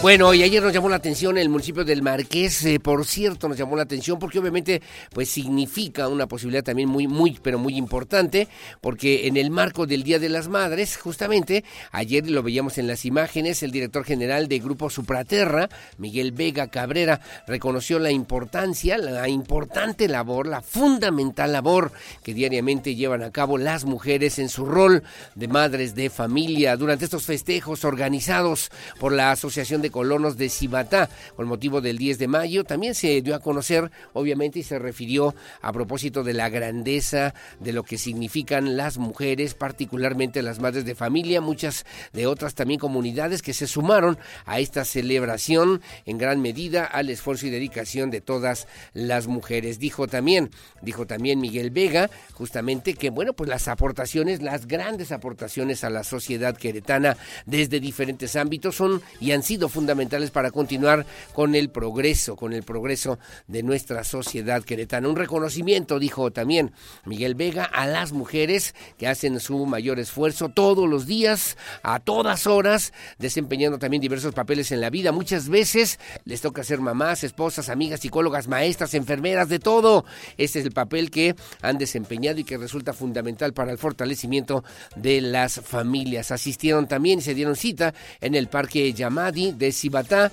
Vega Cabrera también destacó que durante la reciente pandemia por el COVID-19, pues que fueron las mujeres precisamente quienes hicieron salir adelante a través de su apoyo y también de su propia fortaleza. El evento organizado por la Asociación de Colonos de Cibatá incluyó clases de yoga, también eh, pues meditación, charlas sobre distintas temáticas, un brunch y la participación del mariachi juvenil Chona, cuyo repertorio musical se adecuó precisamente a las peticiones de las mamás, de las mujeres que ahí se dieron cita justamente para celebrar el Día de las Madres. Miguel Vega refería justamente y finalmente que bueno, se trata de uno de los días más importantes, más importantes sin lugar a dudas desde el punto de vista social y cultural para la sociedad mexicana y la sociedad queretana.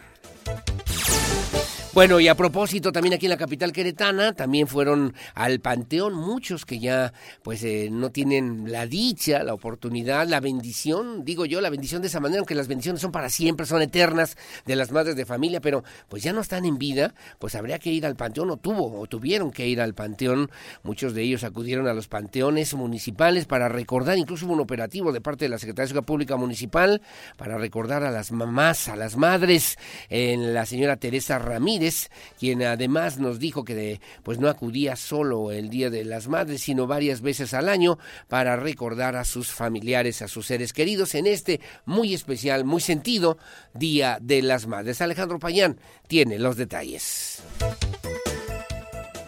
Cientos de personas acudieron a los panteones municipales este 10 de mayo para recordar a sus madres que se adelantaron en el camino. No importa el tiempo, ya sean meses o más de 40 años, hay personas que acuden siempre a recordar a sus madres y compartir este momento de alegría. Teresa Ramírez acude al Panteón Cimatario no solo el 10 de mayo, sino también varias veces al año, en cumpleaños, en el Día de la Madre, Día del Padre, Día de Muertos, pues asegura que siente el cariño aún presente de sus familiares. Yo creo que siempre hay un diálogo ¿no? con ellos, un diálogo en el que los mantenemos presentes en nuestras vidas y pues es el cariño, el, respeto, sí, todas las anécdotas que tuvimos con ellos y es la manera de mantenerlos presentes. ¿no? Y ahorita vamos a ver a mi mamá a otro lado también, entonces... Em, pues Vamos, eh, somos panteoneras de corazón. Mm, Durante el recorrido del Panteón Cimatario, no faltaron los grupos musicales con canciones como Amor Eterno y La Barca. Además, el tradicional silencio y tranquilidad del Camposanto se ve interrumpido con la venta de flores y antojitos a las afueras del panteón. Por lo menos unos 50 locales ofrecen desde arreglos florales, artesanías y objetos para la decoración de las tumbas, incluso personas que se ofrecían a la limpieza de tumbas a cambio de alguna propina.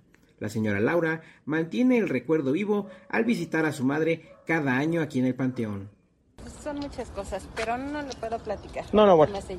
No se preocupe, pero bueno, el recuerdo siempre es bonito, ¿no? Y la tradición de venir. El recuerdo lo tenemos en, bueno, físicamente no está con nosotros, pero está presente en nuestros corazones. La siente uno. Finalmente, Lucía y su hermana tienen 14 años visitando a su madre y siempre acuden para acompañarla en este importante día. 11, 11 años. Y aún, y aún así, pues no se pierde nunca el cariño de venir a visitar a la mamá el 10 de mayo.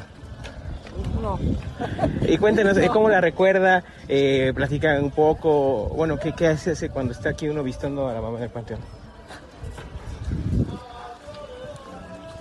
Bueno, nada más rezar, estar un rato ahí con ella. Para Grupo Radar, Alejandro Payán. Bueno, gracias Alejandro Payani, qué bonitos sentimientos, obviamente lo que significa, ¿no? ¿Qué significa para cada uno de nosotros nuestra madre que hablábamos el día de ayer, obviamente de los sacrificios, de la entrega, de la dedicación, de los desvelos, que es enfermera.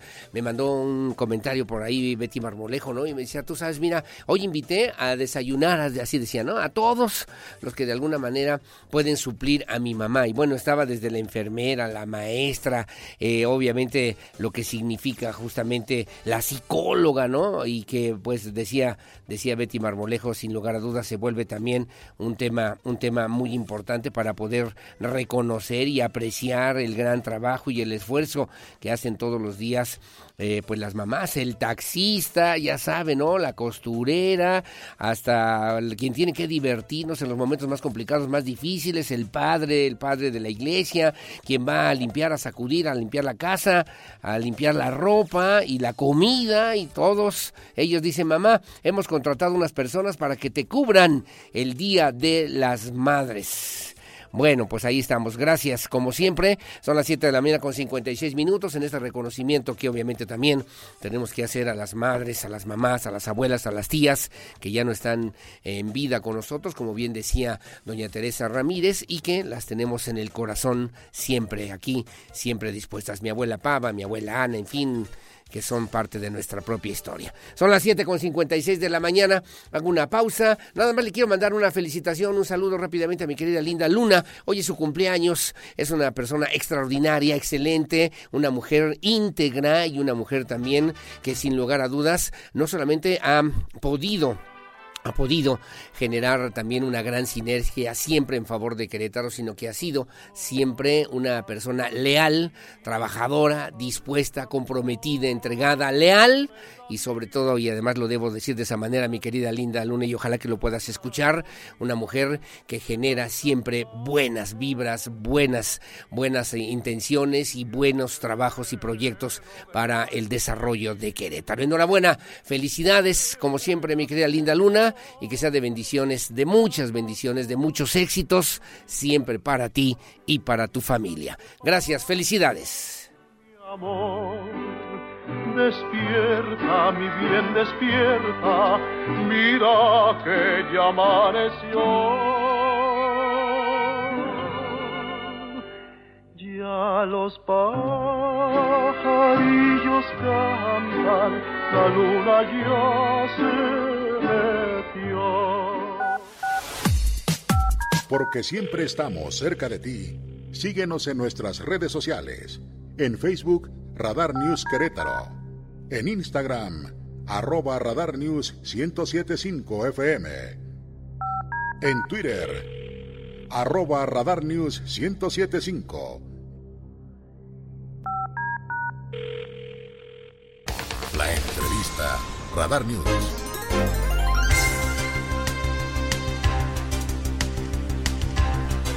Bueno, muchísimas gracias. Son las 8 de la mañana con 3 minutos, 8.13. Hace unos días le, le damos a conocer a través de este espacio informativo justamente la creación ya y además así a través de el Consejo General del Instituto Electoral del Estado de Querétaro, de esta asociación que encabeza mi querida Connie Herrera, que nos acompaña el día de hoy en esta mañana en este espacio informativo para consolidar un nuevo proyecto, una nueva propuesta política electoral de un partido político que a partir del próximo 1 de julio estará justamente ya eh, no solamente ya con operaciones bajo esta figura de este partido político Querétaro Seguro. Mi querida Connie Herrera, ¿cómo estás? Buenos días. Muy bien, bueno, pues primero muy contenta porque... Eh, verlo aquí, como siempre, después de tantos, tantos años, sí, sí, me llena de, de orgullo poder decir qué bueno que vengo con Aurelio, pero vengo a compartir el trabajo y el esfuerzo de mucha gente. El trabajo y el esfuerzo de mucha gente, de muchos años, de muchas comunidades, en los 18 municipios.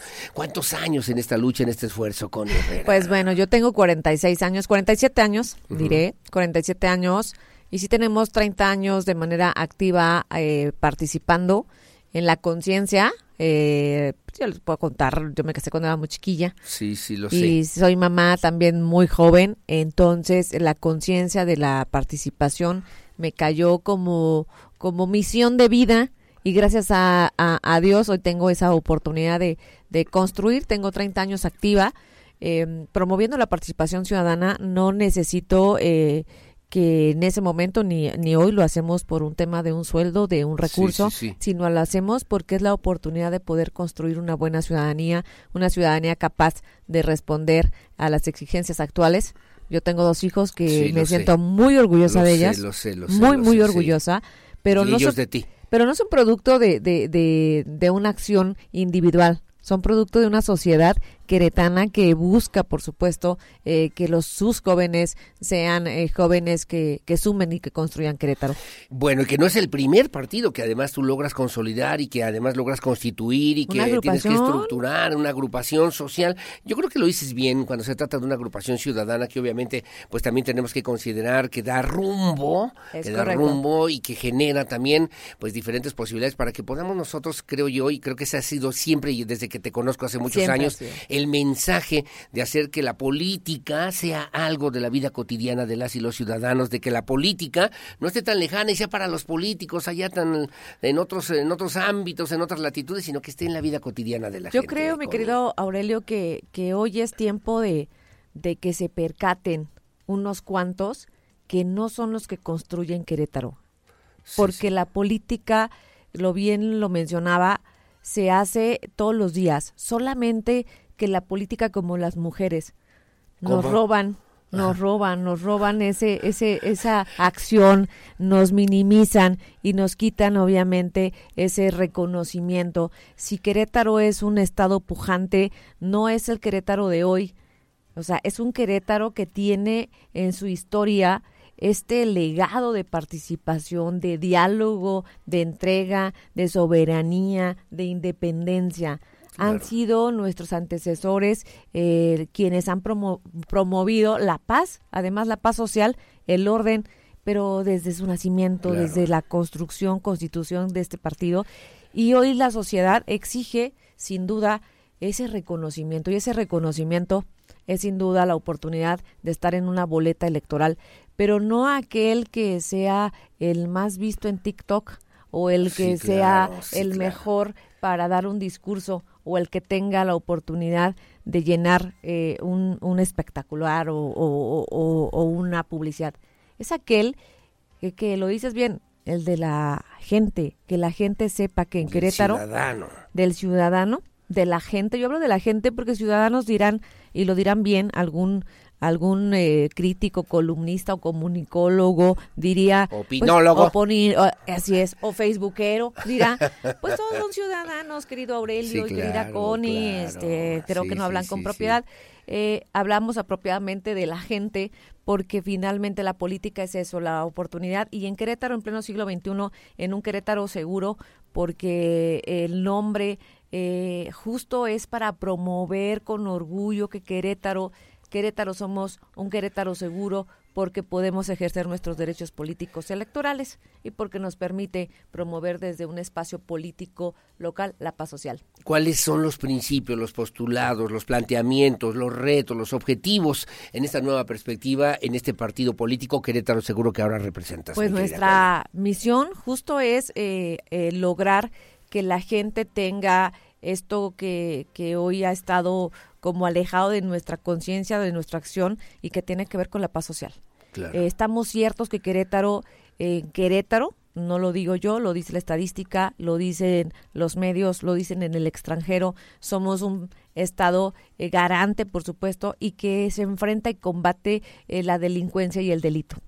Siempre hay cosas que mejorar, sin, Sin duda, claro, sin, sin duda, duda, sin sin duda. duda. Pero como un tema prioritario, un tema fundamental para el desarrollo de la sociedad, ¿no? Así es, pero el tema que donde vamos a, a lograr, por supuesto, que este Querétaro se construya con la gente y que eh, la gente como tú, mi querido Aurelio, construye ese Querétaro seguro, tiene que ver con promover, generar acciones afirmativas que permitan la paz social. Esa que es un derecho humano que debe de ser, eh, por supuesto, vela- pu- tutelado por el Estado, pero que no lo alcanzamos.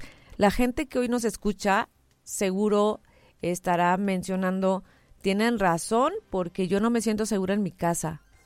Eso es importante. Sí, sí, sí, claro. Porque no tengo eh, a lo mejor una puerta, porque la cerradura ya no sirve, porque la ventana o porque hoy con tiempos de lluvia están cayendo goteras por allá en la sí, serrana. sí, sí, No claro. se sienten Sí, seguros. claro, sí, No claro. se sienten seguros. Sí. Eh, De esa, de esa paz social. De esa que- seguridad de esa seguridad, pero la seguridad en la movilidad, que es un derecho este humano, que finalmente el, la intención es generar políticas públicas eh, que permitan que si vamos en una acera, estemos en un camino, estemos en un puente peatonal, estemos en un puente eh, en donde estemos, podamos caminar con piso firme, seguros, capaz de que si alguien que tiene un bastón, trae un patín, está con silla con ruedas o se traslada obviamente a en una plataforma, en unos tacones o en un tenis, literal que tengamos esa seguridad de caminar. Pero en la educación igual. Cuando lleguemos eh, a la escuela, si tienes 47 años y estudias una licenciatura ejecutiva o porque tienes hoy oportunidad, madres de familia, ir a la escuela, no te sientas total, discriminada. total, totalmente, totalmente. Es seguridad. Totalmente, claro. Que ese es el entorno, O sea, ese el, es el entorno que buscamos y que tenemos que trabajar todos. todos Eso es lo que días. tenemos que hacer. ¿Cómo ves el escenario político, social? Hoy por hoy, obviamente complicado. Ustedes a partir del próximo mes de julio tendrán ya una presencia más significativa. Fue una de las 11 organizaciones no gubernamentales que solicitaron también este registro ante las autoridades electorales y solo lo logra, solo lo logra Una precisamente una mujer, y solo lo logra lo que ahora tú representas Querétaro con rumbo, curiosamente, curiosamente, y significa muchas cosas, eh, Signi- políticamente hablando, Claro. socialmente hablando, Connie Herrera. Significa que ojalá que los 10 eh, se sumen, construyan. Ahí están los espacios.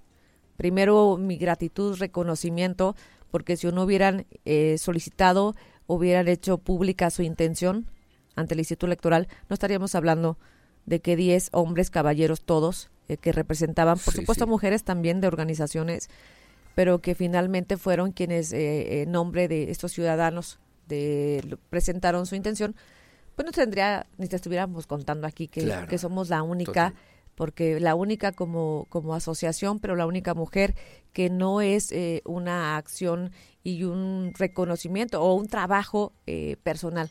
Es la representación y la coordinación a cargo de una mujer que garantiza que las mujeres estamos preparando para salir, obviamente, adelante con todos los retos que implica, porque además hacer un partido político, construir desde eh, la democracia, además con temas de pandemia, etcétera, etcétera, no es cosa menor, pero sobre todo que las mujeres estamos listas para hacer de Querétaro el mejor lugar y Querétaro seguro. Entonces, la verdad, muy contentos con ello. Se habla de coaliciones, se habla de partidos, se habla de propuestas, viene el 2024, que es un tema también difícil, complicado para las diferentes propuestas político-electorales. ¿Para dónde? ¿Para qué camino? ¿Para qué lugar? ¿Para qué lado se va a hacer este partido que ahora tú representas, que se llama Querétaro Seguro, Conier? Para el lugar correcto.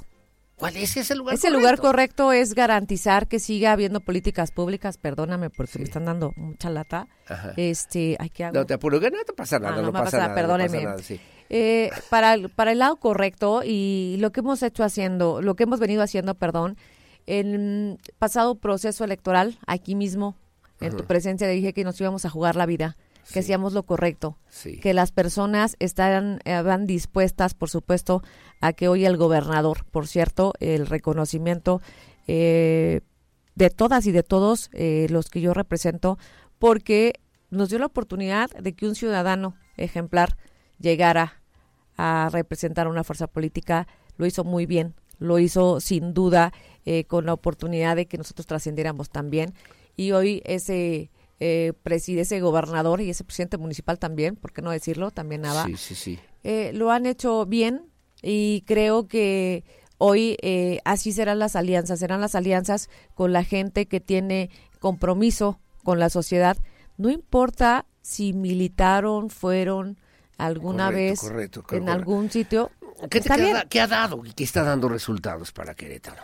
que sea una persona, mujer comprometida, hombre comprometido. Hablaban de, de- yo leía por ahí la que fueran idóneos, candidatos Sí, idóneos. sí, me parece correcta, acertado por parte de, de, de un exgobernador que mencionó. Me parece acertado el comentario. Sin embargo, a mí me parece que la política no es de género. ¿Qué O sea, exgobernador qué dijo? Enrique Burgos lo Ah. comentó, pero digo, no se trata de, desde mi punto de vista, no Ajá. se trata de género. Claro que hay que tener perfiles, perfiles, o sea, que sean idóneos, me parecen Sí, acertados totalmente, de acuerdo, sí. claro. totalmente acertado, pero a mí me parece que, este, la verdad, no se trata de género.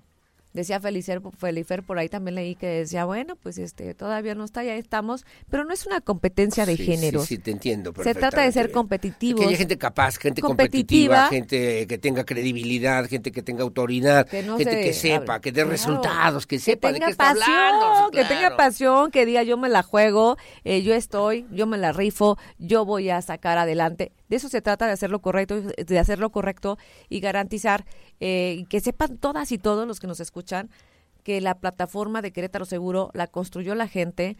eh, por eso hablamos de el creer y crear y decir, ustedes creen, así yo como tú, creo y construyo Querétaro sí. Seguro, ahí va a estar la plataforma, a diferencia o distinto de hace un par de años, tienen Connie Herrera para rato 24/7, Dijiste eso. todas las Eso comunidades. de 24-7 me gusta. Y además de eso, eh, tengo y me lo debo. Una dirigencia eh, 100% eh, metida en el eh, compromiso de fortalecer la estructura, sin duda, y te lo puedo compartir, eh, eh, mi querido Aurelio, te puedo asegurar que el próximo año, en estas fechas, darán cuenta que por supuesto no solamente valientes, hombres y mujeres, sino una estructura totalmente dispuesta a jugarse, por supuesto, y a que todo el territorio de México se enteren que en Querétaro La gente es la que construye la seguridad y por eso somos un Querétaro seguro. Estamos a un año, sería la víspera del proceso electoral del 2024. ¿Ya tienes representación? ¿Ya tienes estructura en los 18 municipios? Ya, ¿Qué van a hacer? ya, ya, Porque hicieron asambleas y las asambleas fueron reconocidas y también aprobadas por el Claro. Instituto Electoral del Estado de Querétaro. Y, y por el- la autoridad electoral, que además, eh, dicho sea de paso, no solamente elegimos, como lo establecían los lineamientos, a un delegado titular y a un suplente para que representara a los municipios en una asamblea constitutiva, sino eh, ahí mismo logramos establecer pues también una elección para un comité municipal. Entonces, desde el día uno, democracia, eh, queremos, que esa es, una, esa es la visión también de Querétaro Seguro, migrar o sea, dejar de ser solamente una democracia representativa que ha sido útil, Sí. que ha sido importante. Sí, sí, sí, que es parte de una pero es un momento y de pasado. proceso, exacto, exacto, pero es un pasado. etapa. Pero es un pasado. Hoy necesitamos una una democracia participativa donde la gente este pueda generar política pública, donde obviamente eh, la gente en sus comunidades, en sus municipios tengan la posibilidad en sus colonias, en sus barrios, en los ejidos tengan la posibilidad de contribuir de manera directa de cara a un proceso, a una jornada electoral, pero que además los planes de desarrollo sí se construyan y que no sea una simulación eh, y que no se hable de, bueno, pues vamos a, a elegir la obra A, B o C. sí, ¿Y por qué claro. me pusiste A, B o C si, si la Si verdad es la que... Si, O hay más si, o sea, si son 32, o sea, ese claro. tema es muy importante. Entonces tenemos, tenemos electos comités municipales en 14 municipios. Les voy a decir los que nos faltan, Por que favor, será Querétaro, un minuto, sí. Querétaro, Querétaro. Querétaro, Corregidora, San Juan del Río y el Marqués, que serán que serán elegidos, eh, obviamente, el- el- los- el- antes del primero de, de julio eh, y que eh, serán parte de nuestro consejo además. Pero hoy tenemos a 140 personas en 14 municipios con nombre y apellido, con obviamente un cargo, son comités municipales, que comités eh, directivos municipales, quienes obviamente cumplen la paridad, quienes además, eh, dicho sea de paso, nosotros con una eh, ley electoral que seguramente será reformada, pero que habla también de la representación de pueblos y comunidades indígenas, habla de las personas adultos mayores, de personas con en situación de vulnerabilidad, que finalmente también está considerado y que eh, me parece que además es la que está Sí, hoy es. vigente, cumpliendo cabalmente un comité ejecutivo que lo integran cinco personas, 23 consejeros que tomarán protesta el primero de julio, o sea, bueno, en la asamblea en el mes de julio, no el primero de julio, perdón, en el mes de julio, y estamos en este momento en todos los lugares, eh, de norte a sur, todos los días trabajando en una estructura y son comités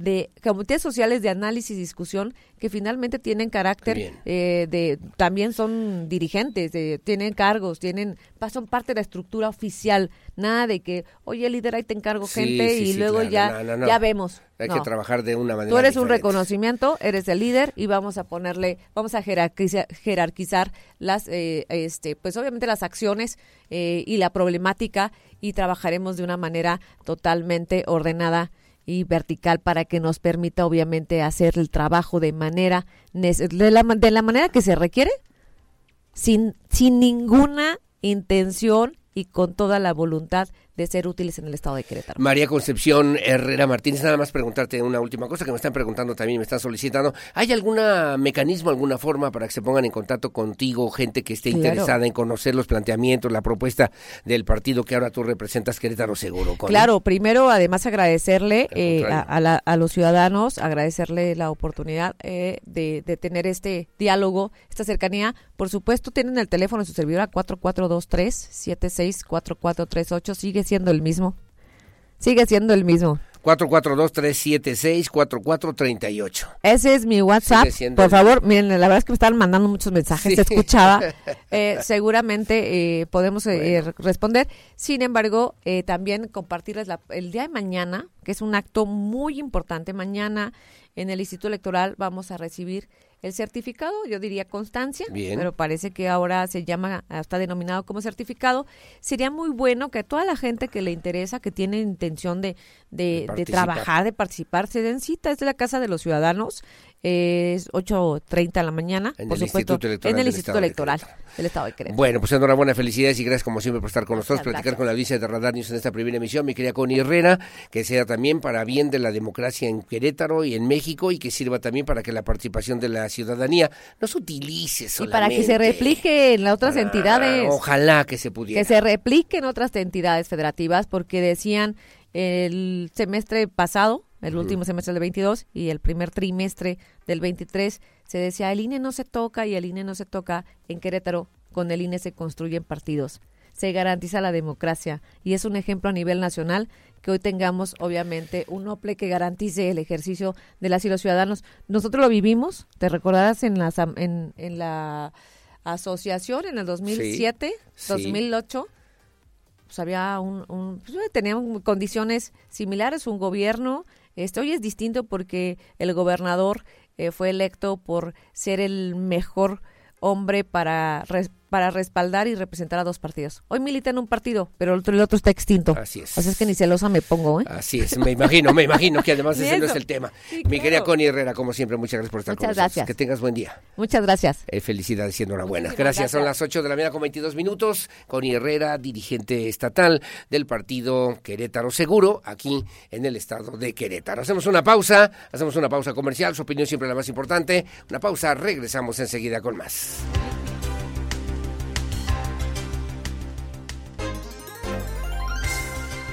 Bueno, muchísimas gracias. Son las 8 de la mañana con 26 minutos, 8.26. Hay un tema importante, obviamente, que va consolidando a través de la Secretaría de Desarrollo Sostenible en el municipio de Querétaro, en la titular, la licenciada Tania Palacios Curi, obviamente, una propuesta de generar una sinergia favorable positiva que sirva para mantener un esquema de crecimiento, de desarrollo social, económico, productivo para el municipio de Querétaro, para la capital del estado. Agradezco mucho en la línea telefónica a la licenciada Tania Palacios Curi, ella es secretaria de Desarrollo Sostenible del municipio de Querétaro, esta oportunidad para platicar con la audiencia de Radar News en esta primera emisión. Mi querida Tania, ¿cómo te va? Te saludo con muchísimo gusto. Buenos días. Aurelio, buenos días, con el gusto de saludarte a ti y a todas las personas que nos escuchan. Como siempre, gracias mi querida Tania. Contigo sin límites, ¿de qué se trata? ¿Cómo es la propuesta? ¿De dónde surge? ¿Cuál es el objetivo que hoy por hoy, a través de la Secretaría que tú representas de Desarrollo Sostenible, la capital queretana, Luis Nava, está enfocando justamente estos esfuerzos para atender a qué sectores de la sociedad queretana, mi querida Tania? Claro que sí, Aurelio, pues te cuento que es un programa impulsado por el municipio de Querétaro que nace justamente de estos espacios de audiencia en donde interactuamos con las distintas unidades económicas Sí. Bueno, bueno, bueno. Creo que se cortó. Creo que se cortó la llamada. A ver, a ver, a ver qué pasa con distintas unidades económicas y que obviamente se trata de una propuesta que se llama Contigo sin Límites y que entiendo que el día de mañana, 12 de mayo, pues eh, justamente sobre esta misma sobre esta misma dinámica están ya generando pues esta presentación de este programa que implica la posibilidad de que puedan participar en él representantes de diferentes organizaciones no gubernamentales, pero también sectores, sectores eh, públicos, privados, empresariales, que deben también sumarse, o se pueden sumar por lo menos a esta misma causa, esta sinergia que está generando ya el gobierno municipal de Querétaro. Me platicaba, se cortó la, la llamada, la conversación, perdóname mi querida Tania Palacios Curi. Estoy de vuelta. ¿De Sí, qué se gracias, trata? Aurelio. Contigo sin límites, platícame, es, por favor. es un programa dirigido a mujeres que ya están eh, al mando de una empresa, que ya, digamos, ya pasaron el proceso de, de creación y de despegue, pero que están en un momento clave en su proceso de expansión, que les falta, digamos, pasar al siguiente escalón, al siguiente nivel, como dice nuestro gobernador, y que busca generar a, a través de distintas alianzas como es Victoria 147, un corporativo que a nivel nacional ha ayudado a impulsar y a acelerar empresas eh, para miles de mujeres. Busca desarrollar un programa de dotación de herramientas, de capacitaciones para que puedan pasar al siguiente paso. Llámese exportación, llámese comercio en línea, llámese este, canales de, de- de distribución, de expansión, de comercialización y que puedan entonces encontrar un traje a la medida para estas distintas empresas. Estamos trabajando nosotros con un universo muy grande de, de empresas que, que no solamente para mujeres, sino también para jóvenes, para diferentes unidades económicas. Sin embargo, este en específico lo que busca es acelerar empresas que en donde las mujeres tienen una importante oportunidad para generar un plan de expansión. Además entiendo, entiendo yo justamente en esta misma dinámica, como tú también ya lo refieres, pues esta es una oportunidad para que haya igualdad y para que al mismo tiempo se puedan generar negocios, se pueda desarrollar o apoyar el emprendedurismo y sobre todo, pues eh, como que generar un nuevo, eh, ¿cómo le llaman? Medio ambiente más económico, generador de más valor. Tú fuiste siempre promotora de esta economía y has sido promotora de esta economía circular, de pensar en diferentes formas alternativas para integrarnos a un desarrollo económico importante para Querétaro, mi querida Tania. Por supuesto que sí, al mismo tiempo que, que, reducimos brechas significativas. De hecho, a propósito del arranque del programa, el viernes vamos a tener un panel, eh, va a ser en el Teatro Experimental a las sí. 9.30 de la mañana, ahí en el centro, Querétaro Centro de Congresos, donde vamos a recibir a diferentes representantes de distintos sectores que conocen muy bien la problemática relacionada, por ejemplo, con la brecha salarial, con las mujeres en la economía y buscar de esta forma pues que la mitad del, del, cerebro y del corazón económico de Querétaro y de México esté bien representado y con suficientes herramientas para poder impulsarse y, y pertenecer a esta agenda que al final es pública, que es la agenda económica. Bien. Y este vienen pues representantes, por ejemplo, viene la embajadora de Chile en México, que en su momento fue candidata presidencial y que trae muy bien arraigada la agenda. Vienen eh, personalidades distinguidas de distintas empresas nacionales y transnacionales, por supuesto actor, actores públicos, privados. Y bueno, lo que se busca es generar este espacio que las mujeres puedan conocer de qué va esta convocatoria, puedan registrarse para poder eh, participar de estas becas de aceleración sí. y bueno, pues que tengamos un ecosistema mucho más nutrido, ayudar por supuesto al bolsillo de la, de la economía mexicana y tener una, una, economía mucho más nutrida. Ecosistema, pero me parece que esa es la palabra, porque estás hablando también del desarrollo sostenible o sustentable, estás hablando de los retos de la Agenda 2030 y obviamente también cómo sumarse justamente estas diferentes propuestas que el desarrollo sostenible son importantes y fundamentales para Querétaro. La gente que quiera sumarse, me están preguntando si tiene algún costo, si tiene algún costo la participación, si es para también las mujeres específicamente para hablar de estos temas de emprendimiento, liderazgo en el municipio de Querétaro, si se puede participar, de qué manera, mi querida Tania. Claro que sí, bueno, es un programa completamente gratuito. El, el costo de la beca de aceleración lo absorbe la administración municipal y eh, de esta forma pues se pueden registrar. Si quieren mayores informes por vía telefónica se pueden comunicar al 238-7700, extensión 5767. Sí. O de, bien en la página de la Secretaría de Desarrollo Sostenible estamos publicando también no solamente las bases de la convocatoria, sino la invitación al panel del viernes donde podrán tener mayor información del programa, se va a reservar un espacio específico para, para poder dar información del programa. Sí. Y bueno, también este en la plataforma emprendequerétaro.gov.mx pueden consultar las bases de todas las convocatorias dirigidas a, a este ecosistema empresarial y emprendedor. Ahora, sí, nada más matizar que es solamente para mujeres, mi querida Tania Palacios Curi. Este en específico va dirigido sí. específicamente a mujeres. Ok. Este, a, a, pesar de quiero nada más compartir un dato positivo para, para Querétaro municipio al cierre del 2022 con los más de 20 mil empleos generados, donde superamos más de un 100% del año 2021 en generación de empleo. Llegamos al importante porcentaje del 46% de representación de mujeres en la generación de empleo, lo cual, si bien no es un 50%, es acercarnos mucho a ese 50% que, que, que al final pues es, es un beneficio para la productividad económica del, del municipio. Estamos muy contentos de, de, poder hablar de este dato y no solamente de eso, sino de poder pues, de proyectar, claro. mantenerlo y superarlo para los próximos años. Quiere decir que en Querétaro entonces cada vez más mujeres en diferentes espacios se suman justamente a estas actividades laborales, a estas actividades productivas para el municipio. Así es, yo creo que con toda la cartera de proyectos que Bien. se ha llevado a cabo a través de la Secretaría de la Mujer y de las distintas secretarías de forma transversal es que se ha logrado este este récord, este punto y bueno, pues queda mucho por delante, no solo para que más mujeres participen de la economía, sino que también que puedan llegar a escalar al siguiente nivel en puestos directivos, encabezando claro. empresas, que haya más claro. mujeres empleadoras, porque actualmente solamente representamos el 30%. Sí, ese es el tema también, pues sin lugar a dudas. Pues importante,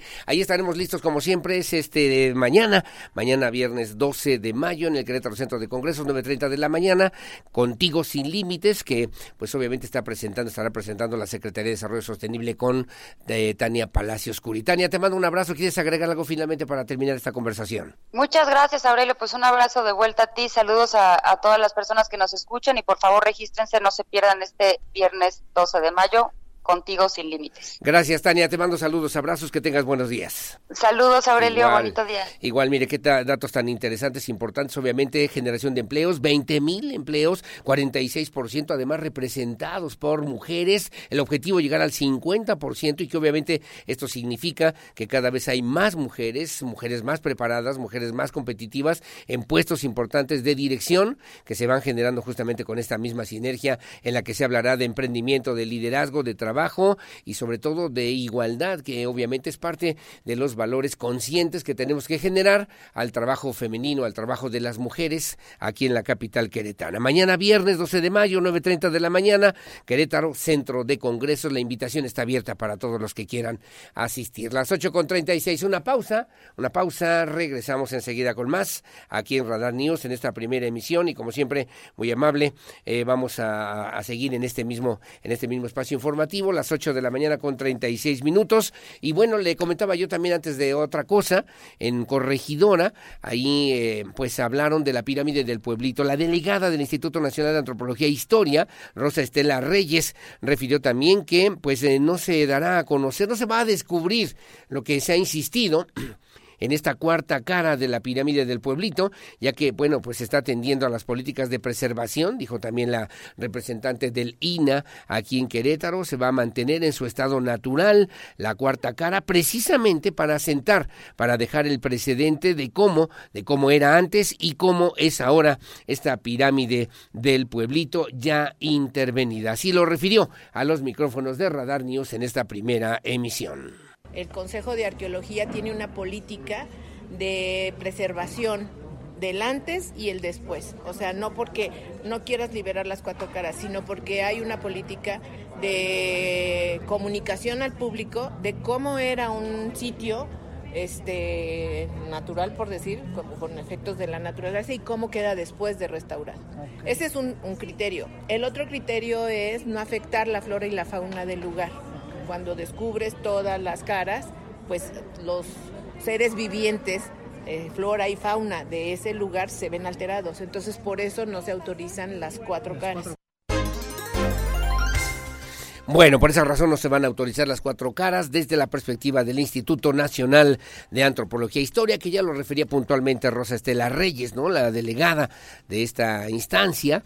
Bueno, pues es para justamente eh, no solamente sentar un precedente de cómo era antes y cómo es ahora la pirámide del pueblito, ya por cierto intervenida por las autoridades correspondientes, no solamente a nivel municipal, también estatales y de la Federación a través del Instituto Nacional de Antropología e Historia, en esta coordinación en favor del rescate, del resguardo de los valores culturales del estado de Querétaro y particularmente hacia el municipio de Corregidora.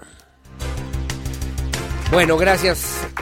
Gracias, como siempre, por estar con nosotros aquí en Radar News en esta primera emisión. Bueno, vamos a hablar del factor de transferencia, que es un tema también importante, llamar la atención para que podamos, eh, sobre todo, atender una serie de contagios en las vías respiratorias por diversos virus, que por cierto está elevadísimo, tos, gripa, resfriados o sencillamente incluso alguna situación que pudiera estar vinculada o relacionada con el COVID-19. Vamos con mi querida Aris Chávez, te saludo con muchísimo gusto. Aris, ¿cómo estás? Buenos días. Qué gusto saludarte, muy buenos días. Buen día. Pues sí, hay que atender precisamente las enfermedades respiratorias. Nosotros hemos atendido un sinfín de contagios en estas últimas semanas. Están muy elevados, no sé si lo han notado, pero o siempre hay alguna persona en el círculo donde nos movemos que está enferma, que trae gripa, que trae tos. Por eso es muy importante elevar el sistema inmunológico. Esto se debe a muchísimos factores, pero principalmente a las bajas defensas. Estamos manejando un sistema inmunológico muy bajo, traemos mucho estrés o bien no nos estamos cuidando adecuadamente. Por eso hay que ayudar al organismo pues a elevar estas defensas. Afortunadamente hay tratamientos que nos están ayudando enormemente en este tema. Nosotros, bueno, pues como especialistas, pues hemos tratado eh, un sinfín de estas enfermedades con otros y la verdad es que ninguno funciona como el factor de transferencia. Este tratamiento es una investigación muy importante que realiza el Instituto Politécnico Nacional, que además tiene muchísimas ventajas, por eso nos gusta pues administrarlo con diferentes pacientes porque número uno puede tomarlo toda la familia. Es un tratamiento que funciona tanto preventivo como correctivo. Preventivo siempre es ideal que nosotros podamos pues atender esta situación antes de contagiarnos. Hablamos de toda la familia porque de verdad toda la familia puede tomar desde bebés, niños, ha pasado algo muy curioso, los papás están muy desesperados porque ahora que regresaron a clases presenciales, a cada rato se les enferman porque los contagian los nenes, entonces yo creo que es muy importante darles un tratamiento que refuercen sus defensas también. Este tratamiento lo pueden tomar ellos, lo pueden tomar mujeres embarazadas, personas de la tercera edad, prácticamente cualquiera puede tomar este tratamiento. No es invasivo, quiere decir que ni sabe feo, ni es inyectado ni nada, es tomado. Tú te tomas unas dosis todos los días y con esto es suficiente para elevar tu sistema inmunológico hasta 470%.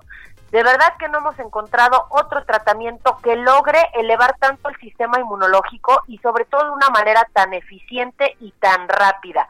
Eleva tanto tu sistema inmune que esto qué quiere decir? Que vas a multiplicar tus glóbulos blancos y tus leucocitos, vas a crear un ejército de soldaditos que van a estar dispuestos a destruir virus y bacterias. Esto es muy importante porque quiere decir que aunque tú estés en contacto con virus, con bacterias, con hongos, incluso con células enfermas, este tratamiento te brinda la capacidad de destruirlas al instante. Esto es una excelente noticia porque quiere decir que tú te vas a ir a tu oficina, a tus clases eh, presenciales y no va a pasar nada porque tú vas a traer unas defensas altísimas. Esto en pacientes de manera preventiva, pero si ya tienes una enfermedad, también te tengo buenas noticias. Tiene una efectividad del 99%. Si tú ahorita traes un problema respiratorio, déjame decirte que desde la primera dosis que tú te tomes vas a notar la diferencia. Somos el tratamiento número uno en enfermedades respiratorias que van desde alergias, asma, bronquitis, neumonía, pulmonía. Tratamos otro tipo de condiciones muy severas pacientes con cáncer, lupus, diabetes, esclerosis múltiple, artritis reumatoide, VIH, son condiciones que sabemos que destruyen el sistema inmunológico y por eso nos atacan tan fuerte. Este tratamiento nos ayuda en el 99% de los casos, vemos mejorías desde la primera semana. Es una cosa impresionante lo que vemos en este tipo de pacientes y son más de 150 enfermedades. Si ustedes quieren adquirir este tratamiento, déjame darte una buena noticia. Nos llamaron el día de ayer muchas personas diciéndonos que se quedaron sin su paquete de 10 de mayo y que si ya no íbamos a darlo otra vez. Entonces te lo traje hoy nuevamente, pero tienen que apurarse a marcar porque estos paquetes ya vieron ustedes que se acaban. Entonces corran a comunicarse al 55 56 49 44 44, el 55 56 49 44 44. ¿Qué es lo que les vamos a llevar hasta la puerta de su casa? Un año completo de células madre que viene con un descuento bajísimo porque bajamos nuestros precios por 10 de mayo. Así que pongan mucha atención porque además, ¿sabes qué? No les cobramos el envío, va completamente gratis y yo les voy a regalar además un kit de belleza que trae una crema súper hidratante con colágeno, con ácido hialurónico, con elastina, viene un jabón exfoliante, una mascarilla con polvo de oro que está padrísima. Te estoy regalando un par de calcetas de compresión. Si tienes mala circulación o varices, las vas a amar. Cuentan con una tecnología muy especial, alemana y con turmalinas. Además, les voy a incluir un masajeador con diferentes intensidades de masaje. Trae una luz infrarroja que nos brinda un calorcito terapéutico para aliviar cualquier dolor muscular. Viene una bocina Bluetooth y además un reloj inteligente con pantalla touch para que revises mensajes, llamadas y redes sociales.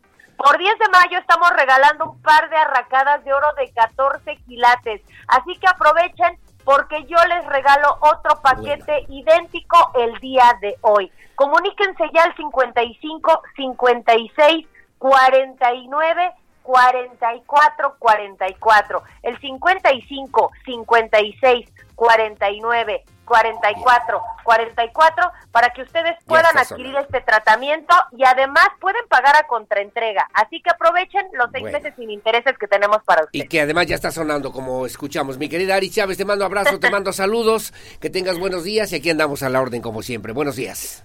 Buenos días, hasta pronto. Gracias, buenos días, Ari Chávez y el factor de transferencia. A las 8.45 de la mañana hacemos una pausa, hacemos una pausa, comentarios también, opiniones siempre también importantes para todos nosotros. Saludos a Jorge Navarro, muy amable, gracias. Ojalá que puedas platicar con alguien, me dice de la Secretaría de Bienestar. Tenemos algunos detalles, algunas situaciones que no entendemos, que no cuadran y queremos ver si nos pueden ayudar a aclarar dudas con mucho gusto. A ver si mañana lo podemos hacer. Saludos como siempre. Saludos a Leonardo Favela. Igualmente que tengan buen día. Oiga, ¿de qué color es Connie Herrera? ¿Va a ser azul? ¿Va a ser rojo? ¿Va a ser morado? ¿Qué espera? ¿Qué espera que pueda ocurrir en el 2024? Como siempre, muy amable. Gracias. Que tengan buen día. Almonero Carvajal. Saludos. Gracias a mi querido, como siempre, y gracias también a mi querido Luis González ahí en la UCBEC. Que tengan buen día. Y gracias también, gracias eh, a Héctor Cinesio, que también nos hacen favor de sintonizar. Nos hacemos una pausa, las 8.46 de la mañana. Una pausa, regresamos enseguida con más.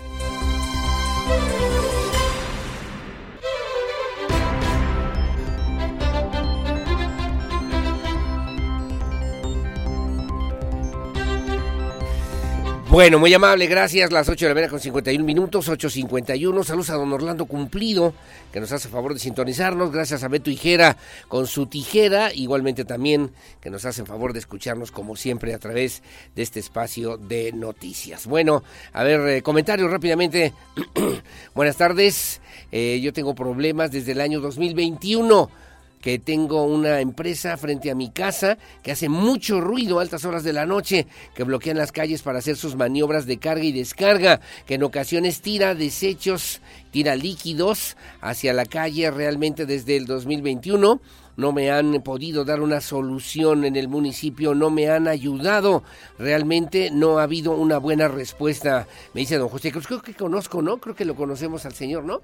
Creo que ha venido ya, ha estado con nosotros y lo hemos canalizado y bueno, desde el 2021, 22, 23 y no ha podido, no se ha podido resolver esta situación. Me comentaba en algunos momentos que tuvieron chance de platicar, pues no pueden dormir, ¿no? Está trabajando las máquinas y en, está la casa, la casa del señor junto a la empresa, esta fábrica, y pues ellos tienen ahí un tema, porque es eh, unidad habitacional, o es una zona habitacional, y a un lado pusieron esta fábrica, o esta empresa, o esta industria. Bueno, pues no los deja dormir, no los deja descansar, se vuelve compleja, además de la relación, ¿no? Que existe mala desde hace ya varios años. Ojalá que nos puedan ayudar, ahora sí, ¿no?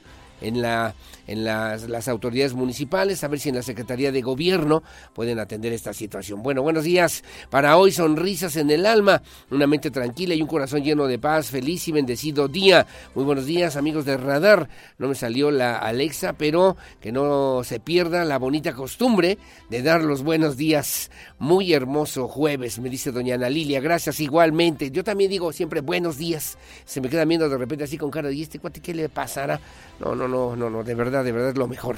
Buen día, le reporto un bache grande y hondo en Boulevard de las Américas. Varios ¿eh? hay en esa zona de Boulevard de las Américas, esquina Pedro Álvarez, en la colonia Reforma Agraria. Gracias, me dice el señor Gámez. Aclaración, es bajando el Boulevard de las Américas. Ojalá que también lo puedan atender y pasar el reporte a la Secretaría de Obras Públicas del Gobierno Municipal. Le mando saludos a don Enrique Redondo, que por ahí hay un socavón ya. Mandamos al reportero para que también lo vaya trabajando en esta zona de la colonia reforma agraria, por favor, ojalá que lo puedan atender. Buenos días. Me dice también eh, ojalá que también lo puedan ver.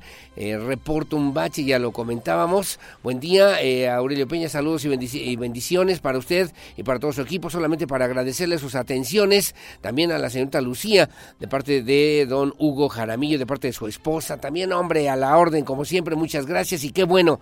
Y que ojalá, que ojalá también puedan también disfrutar pues de esta velada, ¿no? De esta velada musical. Mañana, por cierto, mañana viernes 12, 12 de mayo en el Estadio Olímpico a las 7 de la noche para que puedan ir. Es la celebración del Día de las Madres, del Día de las Madres, a propósito de este concierto con Mijares que se estará presentando el día de mañana. Muy amable, gracias. Saludos a América Vizcaíno, igualmente, muchos saludos y gracias también por estar con nosotros. A Jorge Navarro, que ya refería, a ver qué me dijo Jorge Navarro. Me dice, oye, los de Conducef, hay que comentar también a la prensa para que se den cuenta los adultos mayores cómo les están quitando su pensión, pensión bloqueada, nada más, por sin ninguna explicación, nada más así, sin saber más nada, y además es la, la pensión, la pensión de la Secretaría o de la Delegación de Bienestar, ¿no? A ver si mañana tenemos chance de platicar con la doctora Rocío Peniche Vera para aclarar este tipo de situaciones, porque hay bloqueadas algunas pensiones. Me dice que ahí están ya peleando algunos y varios pensionados ahí en la Conducef. Como siempre, muy amable. Gracias, saludos a Facundo Ugalde y gracias también por acompañarnos en este mismo espacio de noticias. Las 8 de la mañana con 54 minutos.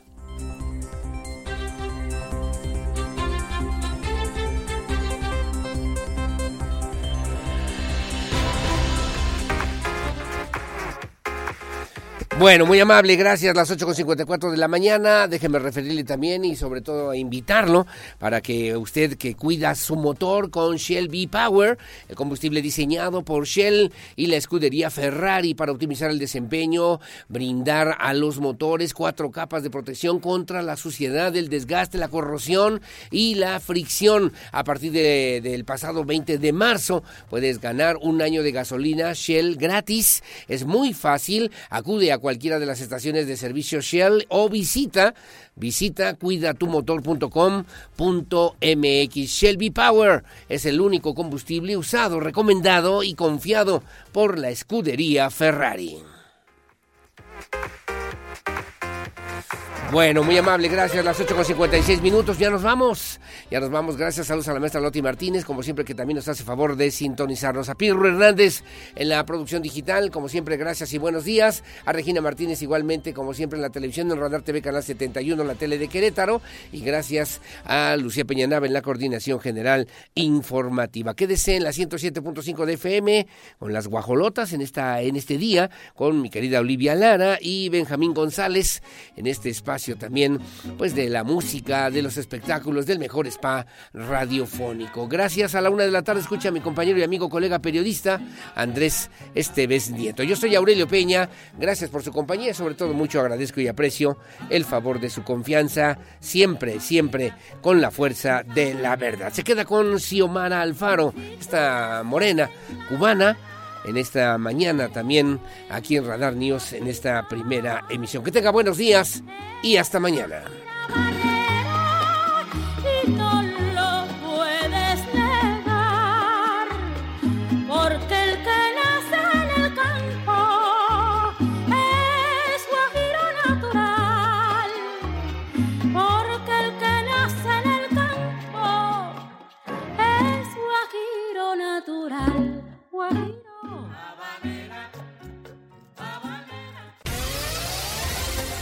Ahora está listo para tomar buenas decisiones. Radar News con Aurelio Peña, el acontecer de Querétaro, México y el mundo. Ya lo conoce de manera veraz y oportuna. Lo esperamos en nuestra próxima emisión Radar News de Radar 107.5 FM y Canal 71, la tele de Querétaro. Radar en operación.